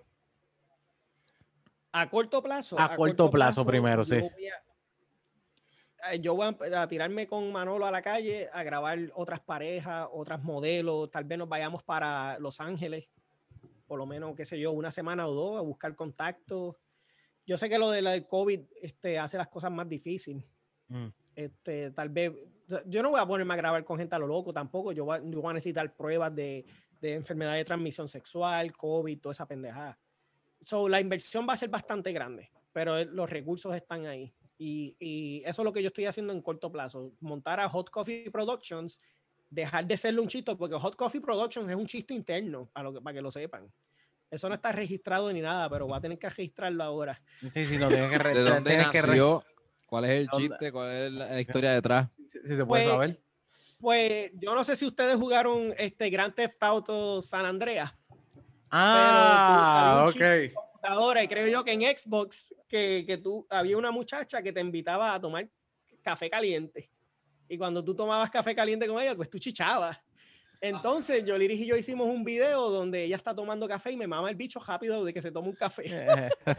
Y, y de ahí salió Hot Coffee y Yoliris salió, "Ah, to- todos, los, todos los videos tienen que tener un tema de café, y qué sé yo, empezamos a relajar con la idea y salió Hot Coffee Production. no, ok, nice. ¿Así? Nice. Sí, Qué sí, sí. duro. De- eh, eh, Diablo, San La Andrea. cafeína afecta a la Ah, gente de diferentes maneras. Andrea, Melvin, tú, tú eres, tú has hecho de todo en esta, esta vida, cabrón. Tú tienes como que unos rangos ya, o sea, tú has ido al Army, tú has trabajado con drones, tú has hecho porno, eres un fucking nerd de, de la tecnología. Diablo. Pero, Y fitness, la, me gusta mucho lo, lo de hacer ej- ejercicio y toda esa pendeja. Ok, Sí, nice. sí, Eh, eh, eso, te, eso te iba a preguntar que vi que un story que pusiste que, que después del live que un par de frutas, ¿qué, qué, qué estoy, qué tú estás haciendo? Tú siempre estás metido en el gym full, porque o sea, obviamente... Yo hago ejercicio, Mm, yo hago ejercicio este, normalmente seis veces en semana. ok, Este, lo que yo hago es tres días. Este, cojo eh, piernas, pecho, espalda, descanso, piernas y así sucesivamente. Pero ahora Ok. como estamos cogiendo una casa por una semana, yo hago 21 días de ejercicio corrido en casa y cojo esa semana para descansar. Ok. Y si necesito, si siento que necesito más días de descanso, pues me quedo sin hacer ejercicio. Y hago ejercicio corrido, pero como ahora tengo que hacerlo todos los días y hago piernas, espalda, pecho, todos los días así, este, no le doy tanto volumen. Le doy, qué sé yo, hoy me dedico a pierna, pero la pierna, la parte de atrás, pantorrilla, es hamstring y nalga. A a- después hago pecho, pero hago ciertos ejercicios de pecho que no afecten tanto a otros músculos. Y es como que un juego, es un balance bien delicado. Yo llevo haciendo ejercicio toda mi, toda mi vida. Esto yo no se lo recomiendo a una persona que está empezando, Mm. porque no va a poder. Pero este, sí, a, a mí me brega, me brega el 100 y yo estoy viendo más cambios en mi cuerpo ahora, haciendo 21 días corridos y una Mm. semana libre que nunca en mi vida. Porque ya yo casi no bebo, estoy cuidando mucho lo que como. Porque Mm. como ahora me dedico 100% a la porno, yo tengo que verme lo mejor posible en cámara. Claro. Y ahora yo cojo soles nu en el patio. Este, yo me echo crema en la piel. Yo estoy como una mujer. Yo estoy como una mujer porque no tengo más nada que hacer más que verme lo mejor posible para cámara. Eso, hago ejercicio, como bien, me cuido la piel, me cuido el pelo y vamos a ver qué pasa. Así estoy. yo. Oye, y, y, dude, ya para ti ponerte ropa es raro. Como que tú dices, ah, me tengo que poner ropa para ir al supermercado, Sí. Sí, yo, yo ando, ya ustedes me vieron que yo ando unos putis en casa que son básicamente calzoncillos. Yo estoy en el podcast, mi amor. Llegó la mujer mía. ¡Oh! eh, saludos, Dile que, dile que venga para acá, darle son saludos. Si no, de hecho, ¿Me trajeron algo? Oh, se me trajeron algo. Más cerveza. visto solo para trabajar. de-. Mira, ya. mira, yo estoy bien arrebatada. Saludos. Salud y buen provecho. Oh, shit, en casa Oh, God. de los Melvin. Vaya. Vaya. Aquí también. Coño, party. se- se- eh, Oh, salud, salud. Saludos. Bienvenidos al programa. Salud. de cerveza. Estamos hablando de cerveza. Bebiendo. Mira, diablo, ya le están dando muerta a la tuya. Steel, Super robada. viendo- Yo voy a ti.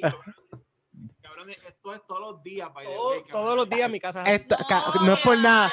Esto dice Puerto, esto dice Puerto Rico full. Con ustedes así gritando, llegando. Ahí, ah, ahí está, ahí está. Hacho, En la casa. tú puedes sacar al boricua de Texas, pero el boricua no lo puedes sacar de nadie. Manolo, Manolo salió por debajo de las piernas de una de las muchachas que están aquí. Ah, diablo, qué Mira, disparate yo acabo de decir. Ah, ah, Papi, Dios, pruébate esto. Eso, vecina. COVID, papi, COVID. Te joda. Bueno, para lo los que están escuchando ahora mismo de Beer Lounge, eh, ahora mismo, eh, acaba de haber un takeover, hay un party en, en casa de... Inconvenientes. No, no, No, no, no. no, No, tranquila. no, está cool, está cool, está cool. Gracias por participar. placer. Gracias, estoy narrando porque es que la gente no se da cuenta, no sabe, no sabe lo que está pasando. Exactamente. Hasta aquí No, no escuché, ¿qué dijo? ¿Qué dijo? Melvin, te nos Mueve, estás yendo. mueve- Melvin, mueve el se- no, micrófono. no escuché lo que ella dijo. que- es que Ah, se... dijo que a- hasta aquí mi parte, Dios los bendiga, dijo. Dios lo Ah, amén. Amén, amén. Amén, claro. Amén. que es un podcast. Bendiciones. Diablo, están volando. están volando. Deberían. Qué rico. Ajá. Tras algo en jola ahí. Eh, Ahorita, déjame terminar aquí. Ya, ya mismo, ya mismo te lo soltamos, yo, mm, Tranquilo. Ayer, yo tengo que hacer ejercicio hoy. Que iba a hacer ejercicio. Hacemos ejercicio contigo, papi. Ya, lo dejo. Wow, wow. Hacho, la, la cara de Melvin vale ahora un millón. Quiero que sepa que la cara de Melvin vale ahora un millón. Melvin está como de diablo, yo estoy aquí. Diez pasos voluntariamente. Al carajo para allá. ya está bien. Es que venimos a drogarte y tú estás metido. Pues yo me estoy drogando con alcohol. Es una droga. No, Una pero droga. mira, sí, ya, ya, mismo, ya mismo soltamos a Melvin. Que Ya, ya lo soltamos, nos falta poco, nos falta poco. Nos falta poco. Ah, pero esto está súper brutal, todo. Todo lo que Yeah, está pasando yeah. está brutal. que lo suelte. Bueno, Melvin, bueno, este, ¿dónde te pueden conseguir, Melvin?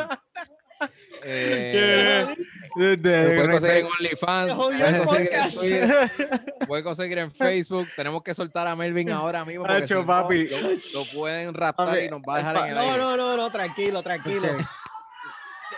Bueno, la, la pregunta que yo te quería hacer, vamos a ver si hay break. Eh, Espera, mira, ya ponerme audífono, ¿eh? Eh, eh, Ya ponerme Oh. audífono, que estas mujeres son el diablo. Son the devil's backbone. wow, wow, wow. Hablo, mano. Yo, yo no sabía que yo no sabía que estaban tan sal- salvajes. Esos son, esos son las vecinas. Esos son No, amigas. no. Amiga, No son amiga. vecinas. Esto, eso es gente que yo conocí en el Army también. Este. Ellas viven en la base. Este, una es, eh, una es esposa de soldado. eh, de- u- ellas son lesbianas, están casadas. Una es Ah, esposa ok. de soldado y la otra es una recién divorciada. Y están viviendo la vida feliz. Del corillo. Del no, corillo, del Definitivo. corillo. No, están pasando más cabrón party. que cualquiera. Ese party O sea, tiene, es tiene mucho. vibra de, de divorcio reciente, sí. No, no, tiene vibra de divorcio reciente, pero aquí todo el mundo tiene vibra de divorcio reciente. Ok, ok. Nosotros- Hay una empatía. Hay una empatía Nosotros- cabrona. Yo soy una chica más en el club, porque esas son las amigas de, mi, de mi esposa, pero yo soy una más. ¿Me Eh, entiendes? Como- Ajá. El único que no tiene vibra de divorcio eh, eh, reciente es Manolo ahí, pero su pelo dice lo contrario. Su pelo completamente dice divorcio.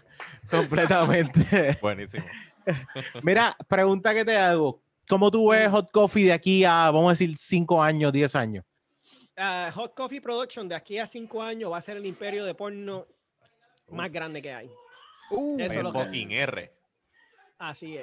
De Puerto Rico. De. Puerto Rico. Todavía no he jugado con el website, te tienes que, tienes que poner todos los, todos los nombres, tienes que setear todo eso. Tienes que setear Sí. eso desde ahora, de verdad. Necesitas Sí. branding, pa, branding full. Bien ¿Qué, cabrón. qué te iba a preguntar, Ruby? No, que ya, ¿sabes? Te, me- te veo como el Hugh Hefner de la pornografía. Vas a tener una Ese- mansión ese- ahí con. Mano, yo tengo muchísima admiración por Hugh Hefner. Mm. Este, yo, bueno, por lo menos desde el punto de vista de negocio, yo De no conozco negocio, sí, mucho, yo no conozco mucho de su vida personal y no sé realmente qué tipo de hombre él Yo era. tampoco, pero tú Mira. piensas en Hugh Hefner y tú dices, este tipo eh, logró su Sí. sueño. Él, él vivió Y, su y sueño. algo que me gusta mucho de él es que la- eh, cuando él muere, él le dejó todo a su hija. Ujú. Y la hija es quien tiene a Playboy. Y ahora Playboy tiene más este, lectoras mujeres que nunca en la vida, porque Playboy se ha convertido como que una revista de bienestar y qué sé yo. Ujú. Y yo digo, coño, si yo le pudiera dejar Hot Coffee Productions a mi hija y que ella lo transforme en su propia cosa después, sería, sería el éxito más grande de mi vida. A mí no me importa Mm. si, si yo tengo billones de vistas. Yo quiero que mi hija pueda agarrar esto y hacerlo su propia cosa en el futuro, porque realmente yo se lo voy a dejar todo a ella. Sí, tú, tú dices como que, que, que tu hija pueda entender de qué se trata todo y Exacto. transformarlo a su manera, pero que entienda todo lo que hizo su papá. Exacto. Exacto. Cuando, se, Wow. cuando llegue el tiempo, así va a ser. Y trascender, Ah, trascender, eh, porque es Ujú. bien fácil. O sea, hay cosas que la gente quiere para el momento que está vivo y se acabó, pero está cabrón Ujú. dejar algo para otra gente para que sigan haciendo crecer eso, porque hay Sí. veces que, que, que es bien, o sea, no todo el mundo tiene la misma visión ante lo que tú quieres hacer, pero dejar a alguien que tenga la misma visión es. eh, te- yo pensaría que si, si uno puede dejar un hijo haciendo lo mismo que uno hizo y sentirse orgulloso, está cabrón. Y como Sí, quiera, uno se va a sentir aunque orgulloso ellos lo igual. cambien, a- Sí, aunque sí. ellos lo cambien y, y- y lo hagan completamente diferente. Mira, yo con que Ujú. mi hija tenga un futuro, porque ahora mismo yo estoy, este, yo le estoy abriendo sus cuentas de ahorro que ella no sabe ni nada, porque cuando, cuando ella sea adulta yo quiero que ella tenga lo que yo no tuve.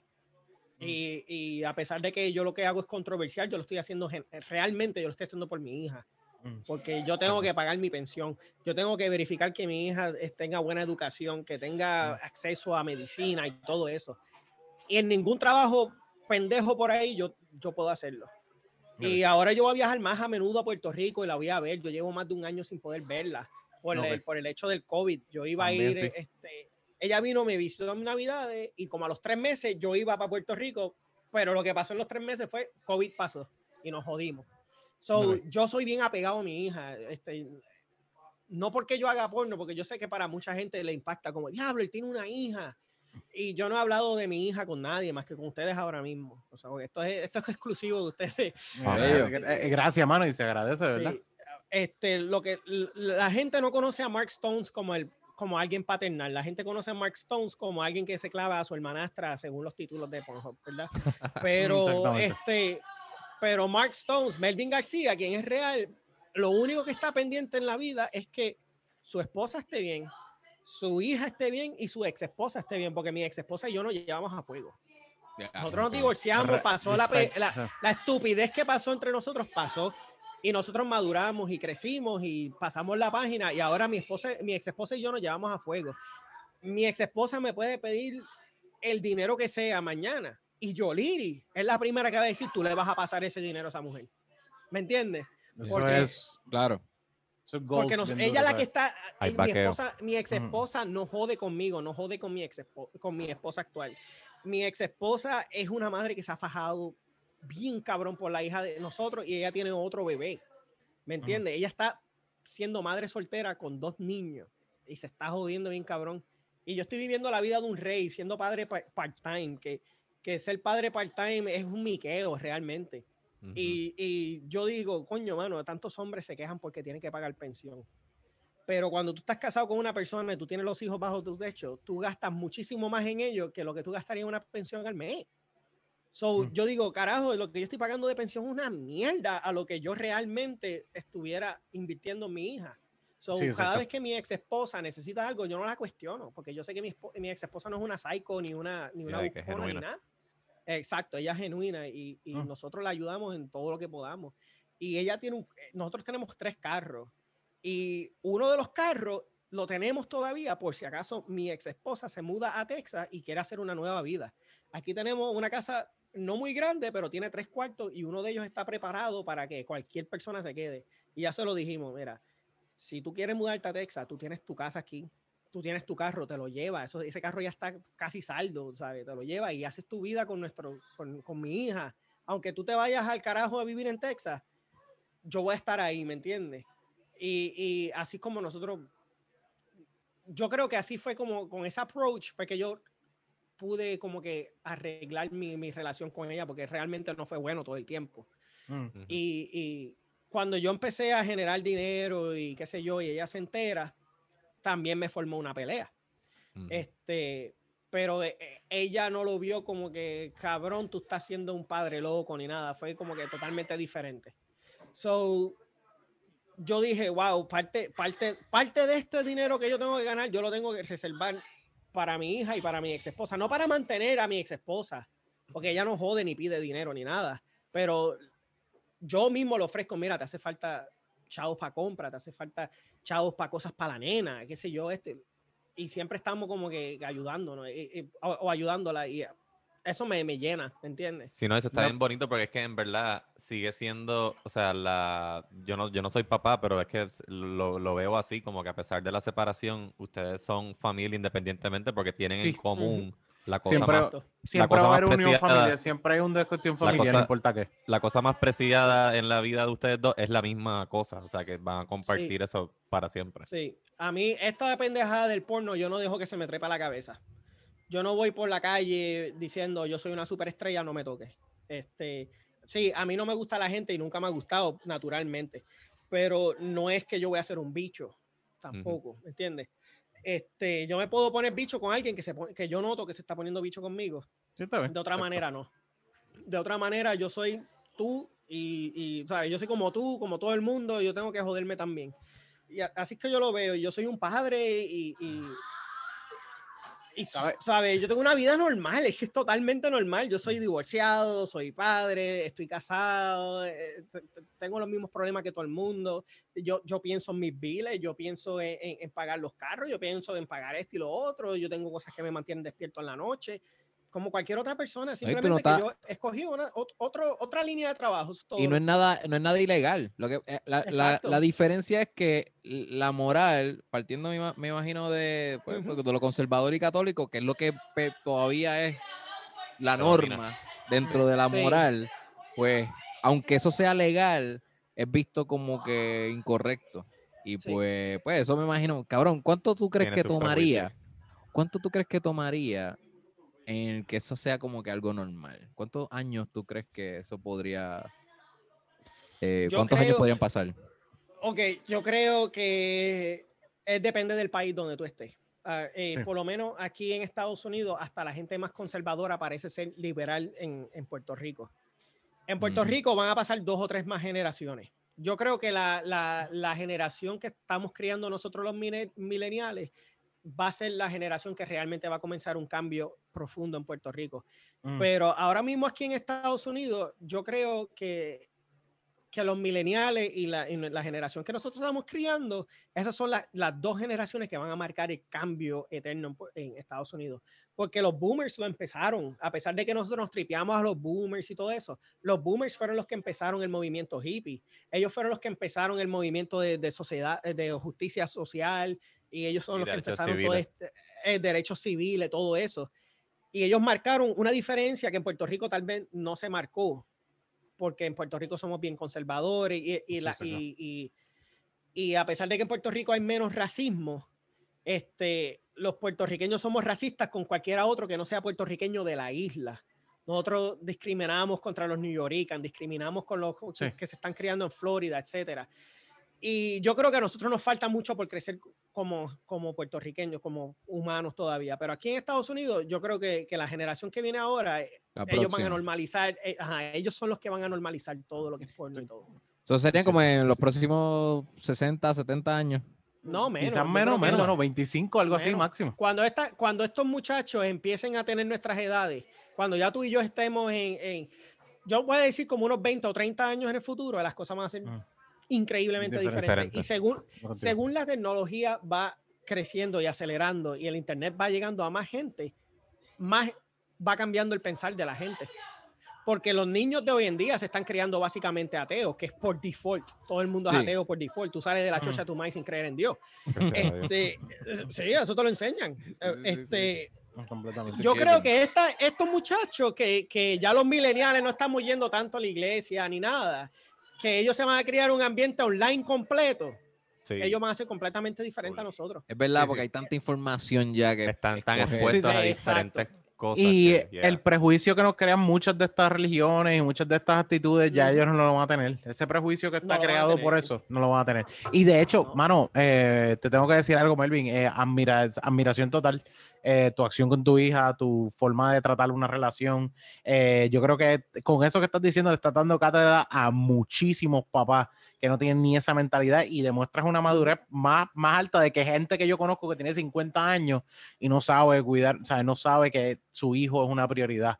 Esto o sea, Exacto. lo, estoy, lo estoy diciendo como que existe un punto donde te da vergüenza muchos hombres que son así y de verdad res- respeto y sobre todas las cosas, Sí. tener una relación con una ex esposa que, que la relación sea súper chilling es una de las mejores formas de ayudar a crecer a tus hijos y yo soy ejemplo de eso porque mis papás se divorciaron, pero se llevaban cabrón y ninguno habló mierda, Sí. ninguno del otro. Y eso es una de las no hablo- cosas, Yo no hablo mal de mi ex esposa para nada. No, y eso, y eso, eso fue. Y eso fue, y eso fue, eso una de esas cosas que uno tiene que tener bien claro, brother. Y yo siempre se lo digo a cualquiera. Si hablas mal de tu ex esposa, le estás jodiendo la mente a tus hijos y estás jodiendo con tus hijos. Diablo, ya están ahí. Terminamos Passing to the ahora. left. Esta trulla está caliente. Trulla está bien. Parranda. yo la, Vamos, vamos a despedir a, vamos a, Vamos, despedir a. Melvin, que ya. rápidamente, rápidamente, alguna recomendación que tengas. Recomendación. El último, el último. Yo les recomiendo a la gente que viva y deje vivir. Este, que la gente aprenda a ser feliz y se sientan cómodos con quien son ellos, ¿me entiendes? Este, Seamos libres y amémonos unos a otros, eso es todo. De eso se trata la vida, de amar.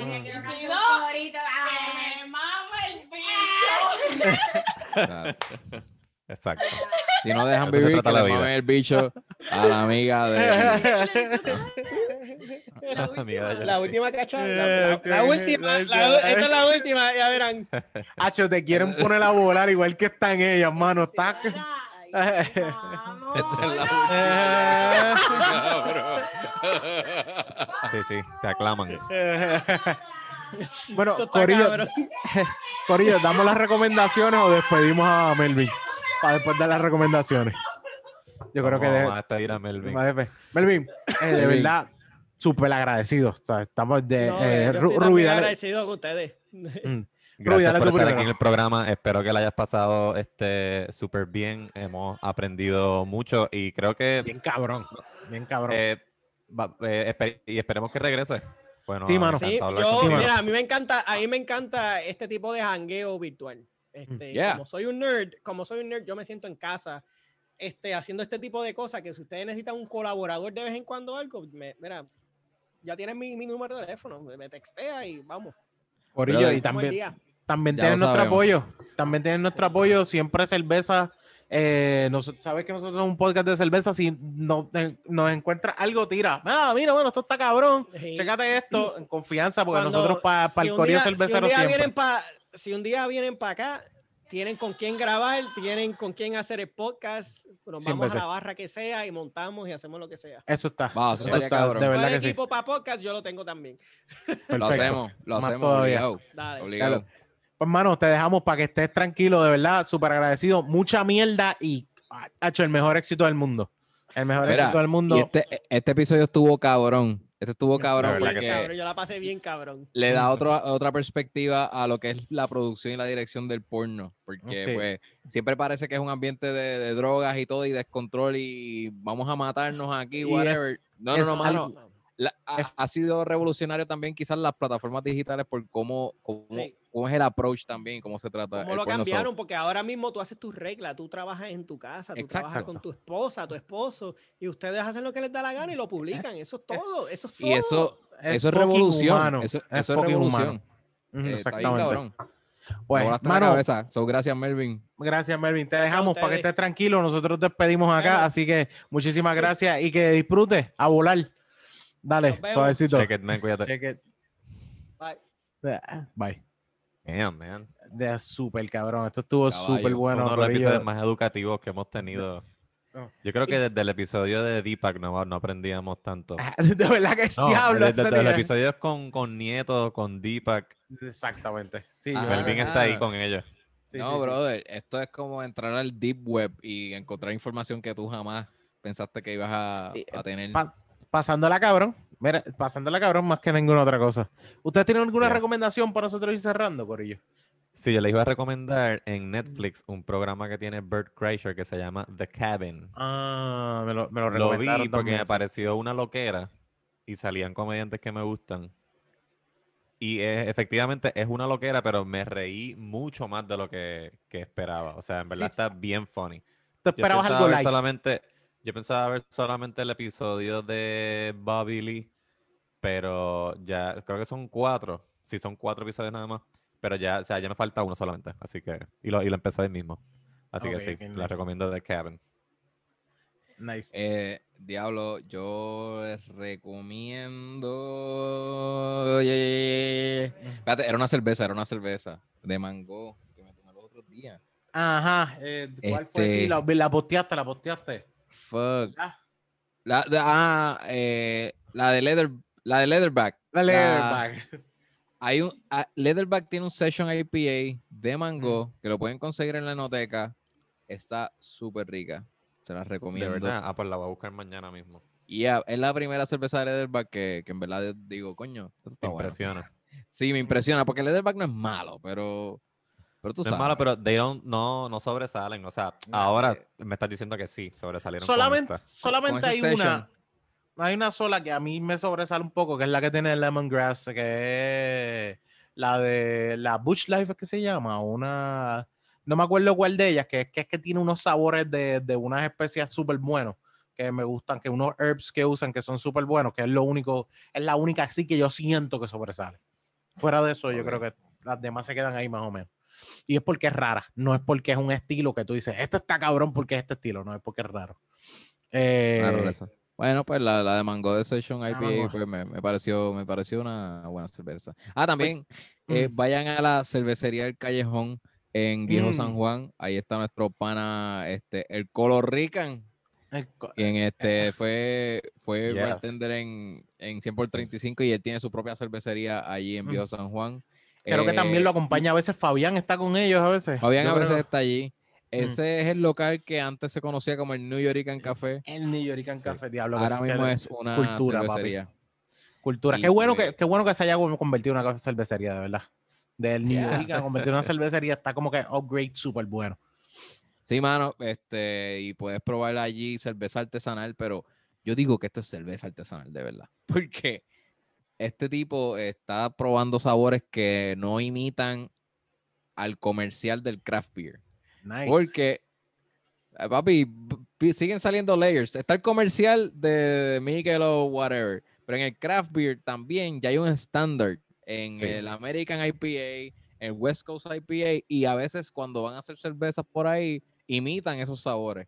Sí. No, pues Ujú. eh, eh, pienso que las las recetas de él este, son bien originales y pues eh, vale la pena de verdad experimentar del tap, salida del tanque ahí mismo donde la fabrican, una cerveza nueva. Este, Nice. Así que pueden darse la vuelta por allí.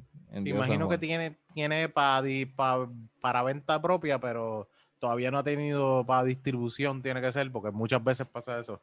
Que la Pues no puedes está vender local. Exacto. Ajá, no, no está embotellando, pero si tú llevas tu growler, pues Sí, te, te lo llenas, sí, por-. Por eso que es, que es local. Hay- hay- es que hay par de, par de permisos también para que se la puedan llevar o para que no la vendan en local. Cosas así. Bueno, yo tengo dos recomendaciones. La primera es busquen Papo en sí. Eh, lo puedes buscar en YouTube. Es un freestyler eh, argentino. Que estoy, estoy metido escuchando del Ah, yo sé que es F- papo. FMS. eh, F- eh, sí, F- FMS, la FM, FMS. FMS, exacto. Que estuve viendo. eh, El tipo yo lo encuentro bien cabrón. Desgraciadamente 18 y 19 no ganó. pero el tipo yo lo encuentro bien cabrón porque lo empecé viendo como, como un video que me enviaron y después vi que él tiene Twitch y me puse a verlo en Twitch de vez en cuando por joder y después me puse a buscar los videos de él de, de improvisación. El tipo está muy cabrón. Es muy El tipo está cabrón. muy cabrón. Pero, Y Esas batallas están hijas de puta. Ajá.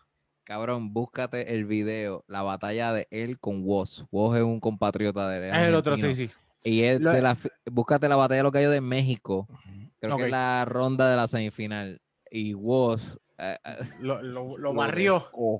No, no, no, no está bien. Lo- eh, Pero, de pero, hecho, pero no significa que, o sea, obviamente estos son titanes, son duros. Sí, Lo que pasa es que cuando sí, los pero- titanes se enfrentan, pues, pues es otra no, cosa. no, es, es La que también, corre. También tienes que corre. también tienes que tener claro que no esperes que siempre te va a quedar cabrón porque es bien es un proceso bien difícil Sí. pero también pasó con, con la final de Argentina del año pasado que el 2019 que él fue contra Trueno un chamaquito Trueno Ah, un chamaquito y, y- y el chamaquito lo, le- o sea, yo yo como que al principio empezó bien cabrón pero de repente vi como que diablo el, el chamaco lo- le está le está dando duro está dando sí, duro y sí, cuando sí. ve el final oh sí perdió perdió Sí, eh, pero so, ya le choteé cómo termina el video. Pero, No, pero ante todo es esto, una Papo en sí.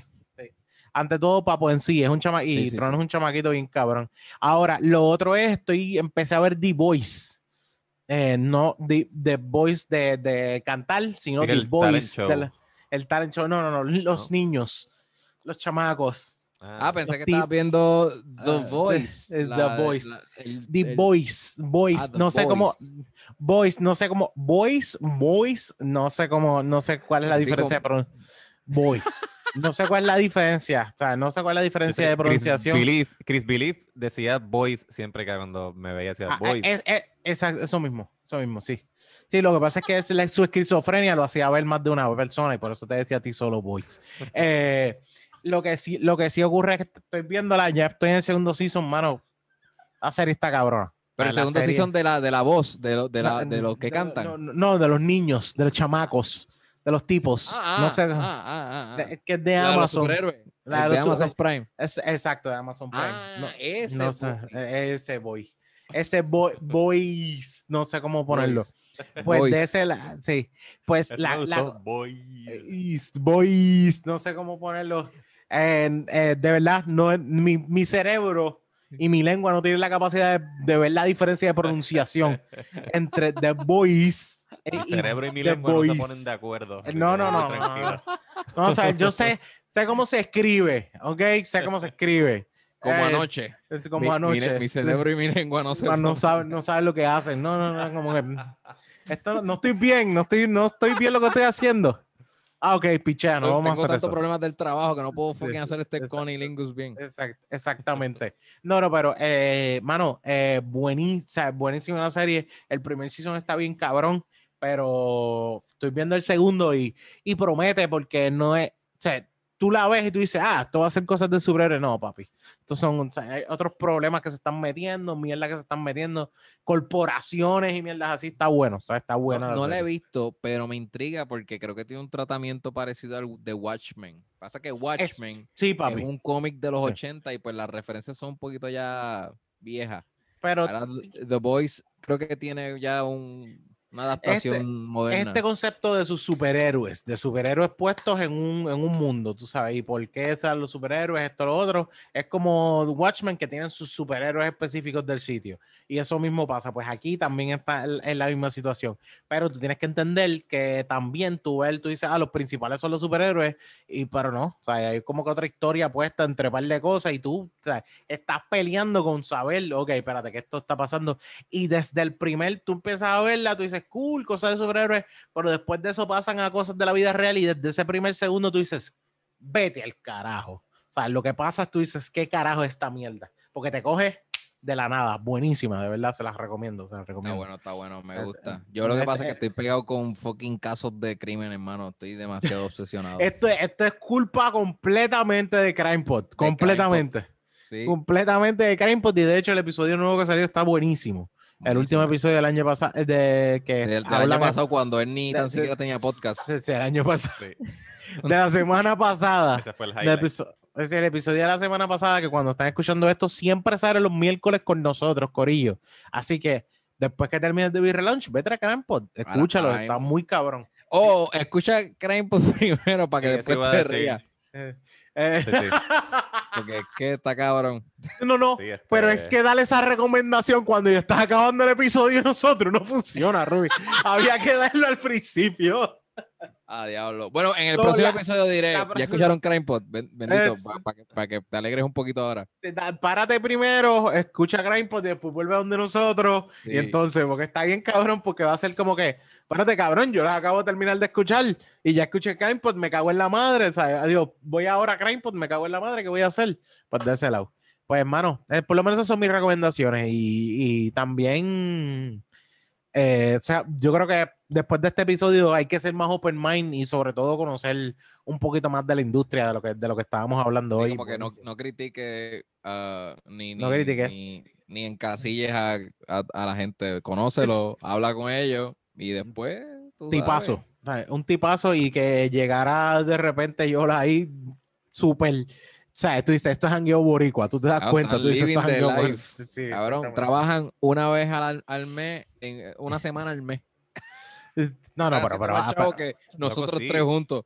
Son como los reservas en el ejército, una vez a la semana y una semana, o sea, Una no, semana sema- una semana al mes, dos veces al año, algo así es, algo así. No, no, este, wow, Sí, la- no, no, no me La va a salir ahora. reserva, un fin de semana al mes, No, dos. pero dos semanas al tú- año. tú sabes, Está, está empezando. eh, Se, se aclara todo. Pues, ¿sabes qué? ¿Cuál es mejor el statement que puedes dar? Nuestras redes sociales. ya. Recuerden que pueden seguir a The Birra Lounge en Facebook, The Birra Lounge en Instagram y Birra Lounge en Twitter. A mí me pueden seguir en todas las redes como Jan Chan Chan, G-I-A-N Chan Chan. A mí me puedes conseguir como Rubén underscore Ahmed, Rob underscore Tower en Twitter, Facebook en The Face. A mí me, conoces, me conoces como Onyx Ortiz y me consigues como o- arroba Onyx Ortiz, Onyx Ortiz en Facebook y Mr. Birra Lounge en Twitter. Diablo, mano. ¿Y el. OnlyFans? Y el, el ¿El OnlyFans es Yo soy el sexy Onyx. Ya, Eso no es chiste, ese es el OnlyFans y esa es la otra cuenta también que tengo de Instagram. Porque realmente me di cuenta que yo dije, aquí la gente no me va a seguir porque me quieren y la gente puede apoyar, pero nadie va a meter una visa en un, en, en un sitio que saben que después puede estar comprando porno más adelante. So, es como que Onyx. estoy y- siguiendo a Onyx, pero tengo, puedo meterle tres pesos a esta mujer. So, déjame no hacerlo. Onyx, y ya sabes, como dijo Melvin, los que te van a seguir son eh, los hombres. Las mujeres sí. no siguen. ah, va a tener Bienvenido. muchos aficionados. Bienvenido, bien, bienvenido. eh, Lo que vas a ver es yo con una mascarilla caminando. Cosas así. No, está- porque Qué eso es lo que- desilusión. Eso es lo que tiene mi. OnlyFans. Sí, sí. sí. Y por, por lo otro, yo soy el Sexy que también me puedes ver que le estoy tirando fotos al paisaje donde estoy caminando para que veas que estoy caminando. Muy Así bien. fácil. Yeah. Y, mis desa- y mis desayunitos keto que estoy haciendo. Así que Uf, en esas estamos. Bueno, pues suavecito. Ok, suavecito Corillo, ya sabemos que Jan tiene Pornhub abierto y tan pronto en- eh, termine con nosotros sabemos la que hay, así que... Sí. Y, Yo voy a meter en Check Streets ahora. y, que la birra los acompañe. acompañe. Diablo, ahí está, me, me adelanté, me adelanté, fue culpa mía. Fue culpa mía. Déjame darle, suave, Corillo, chico.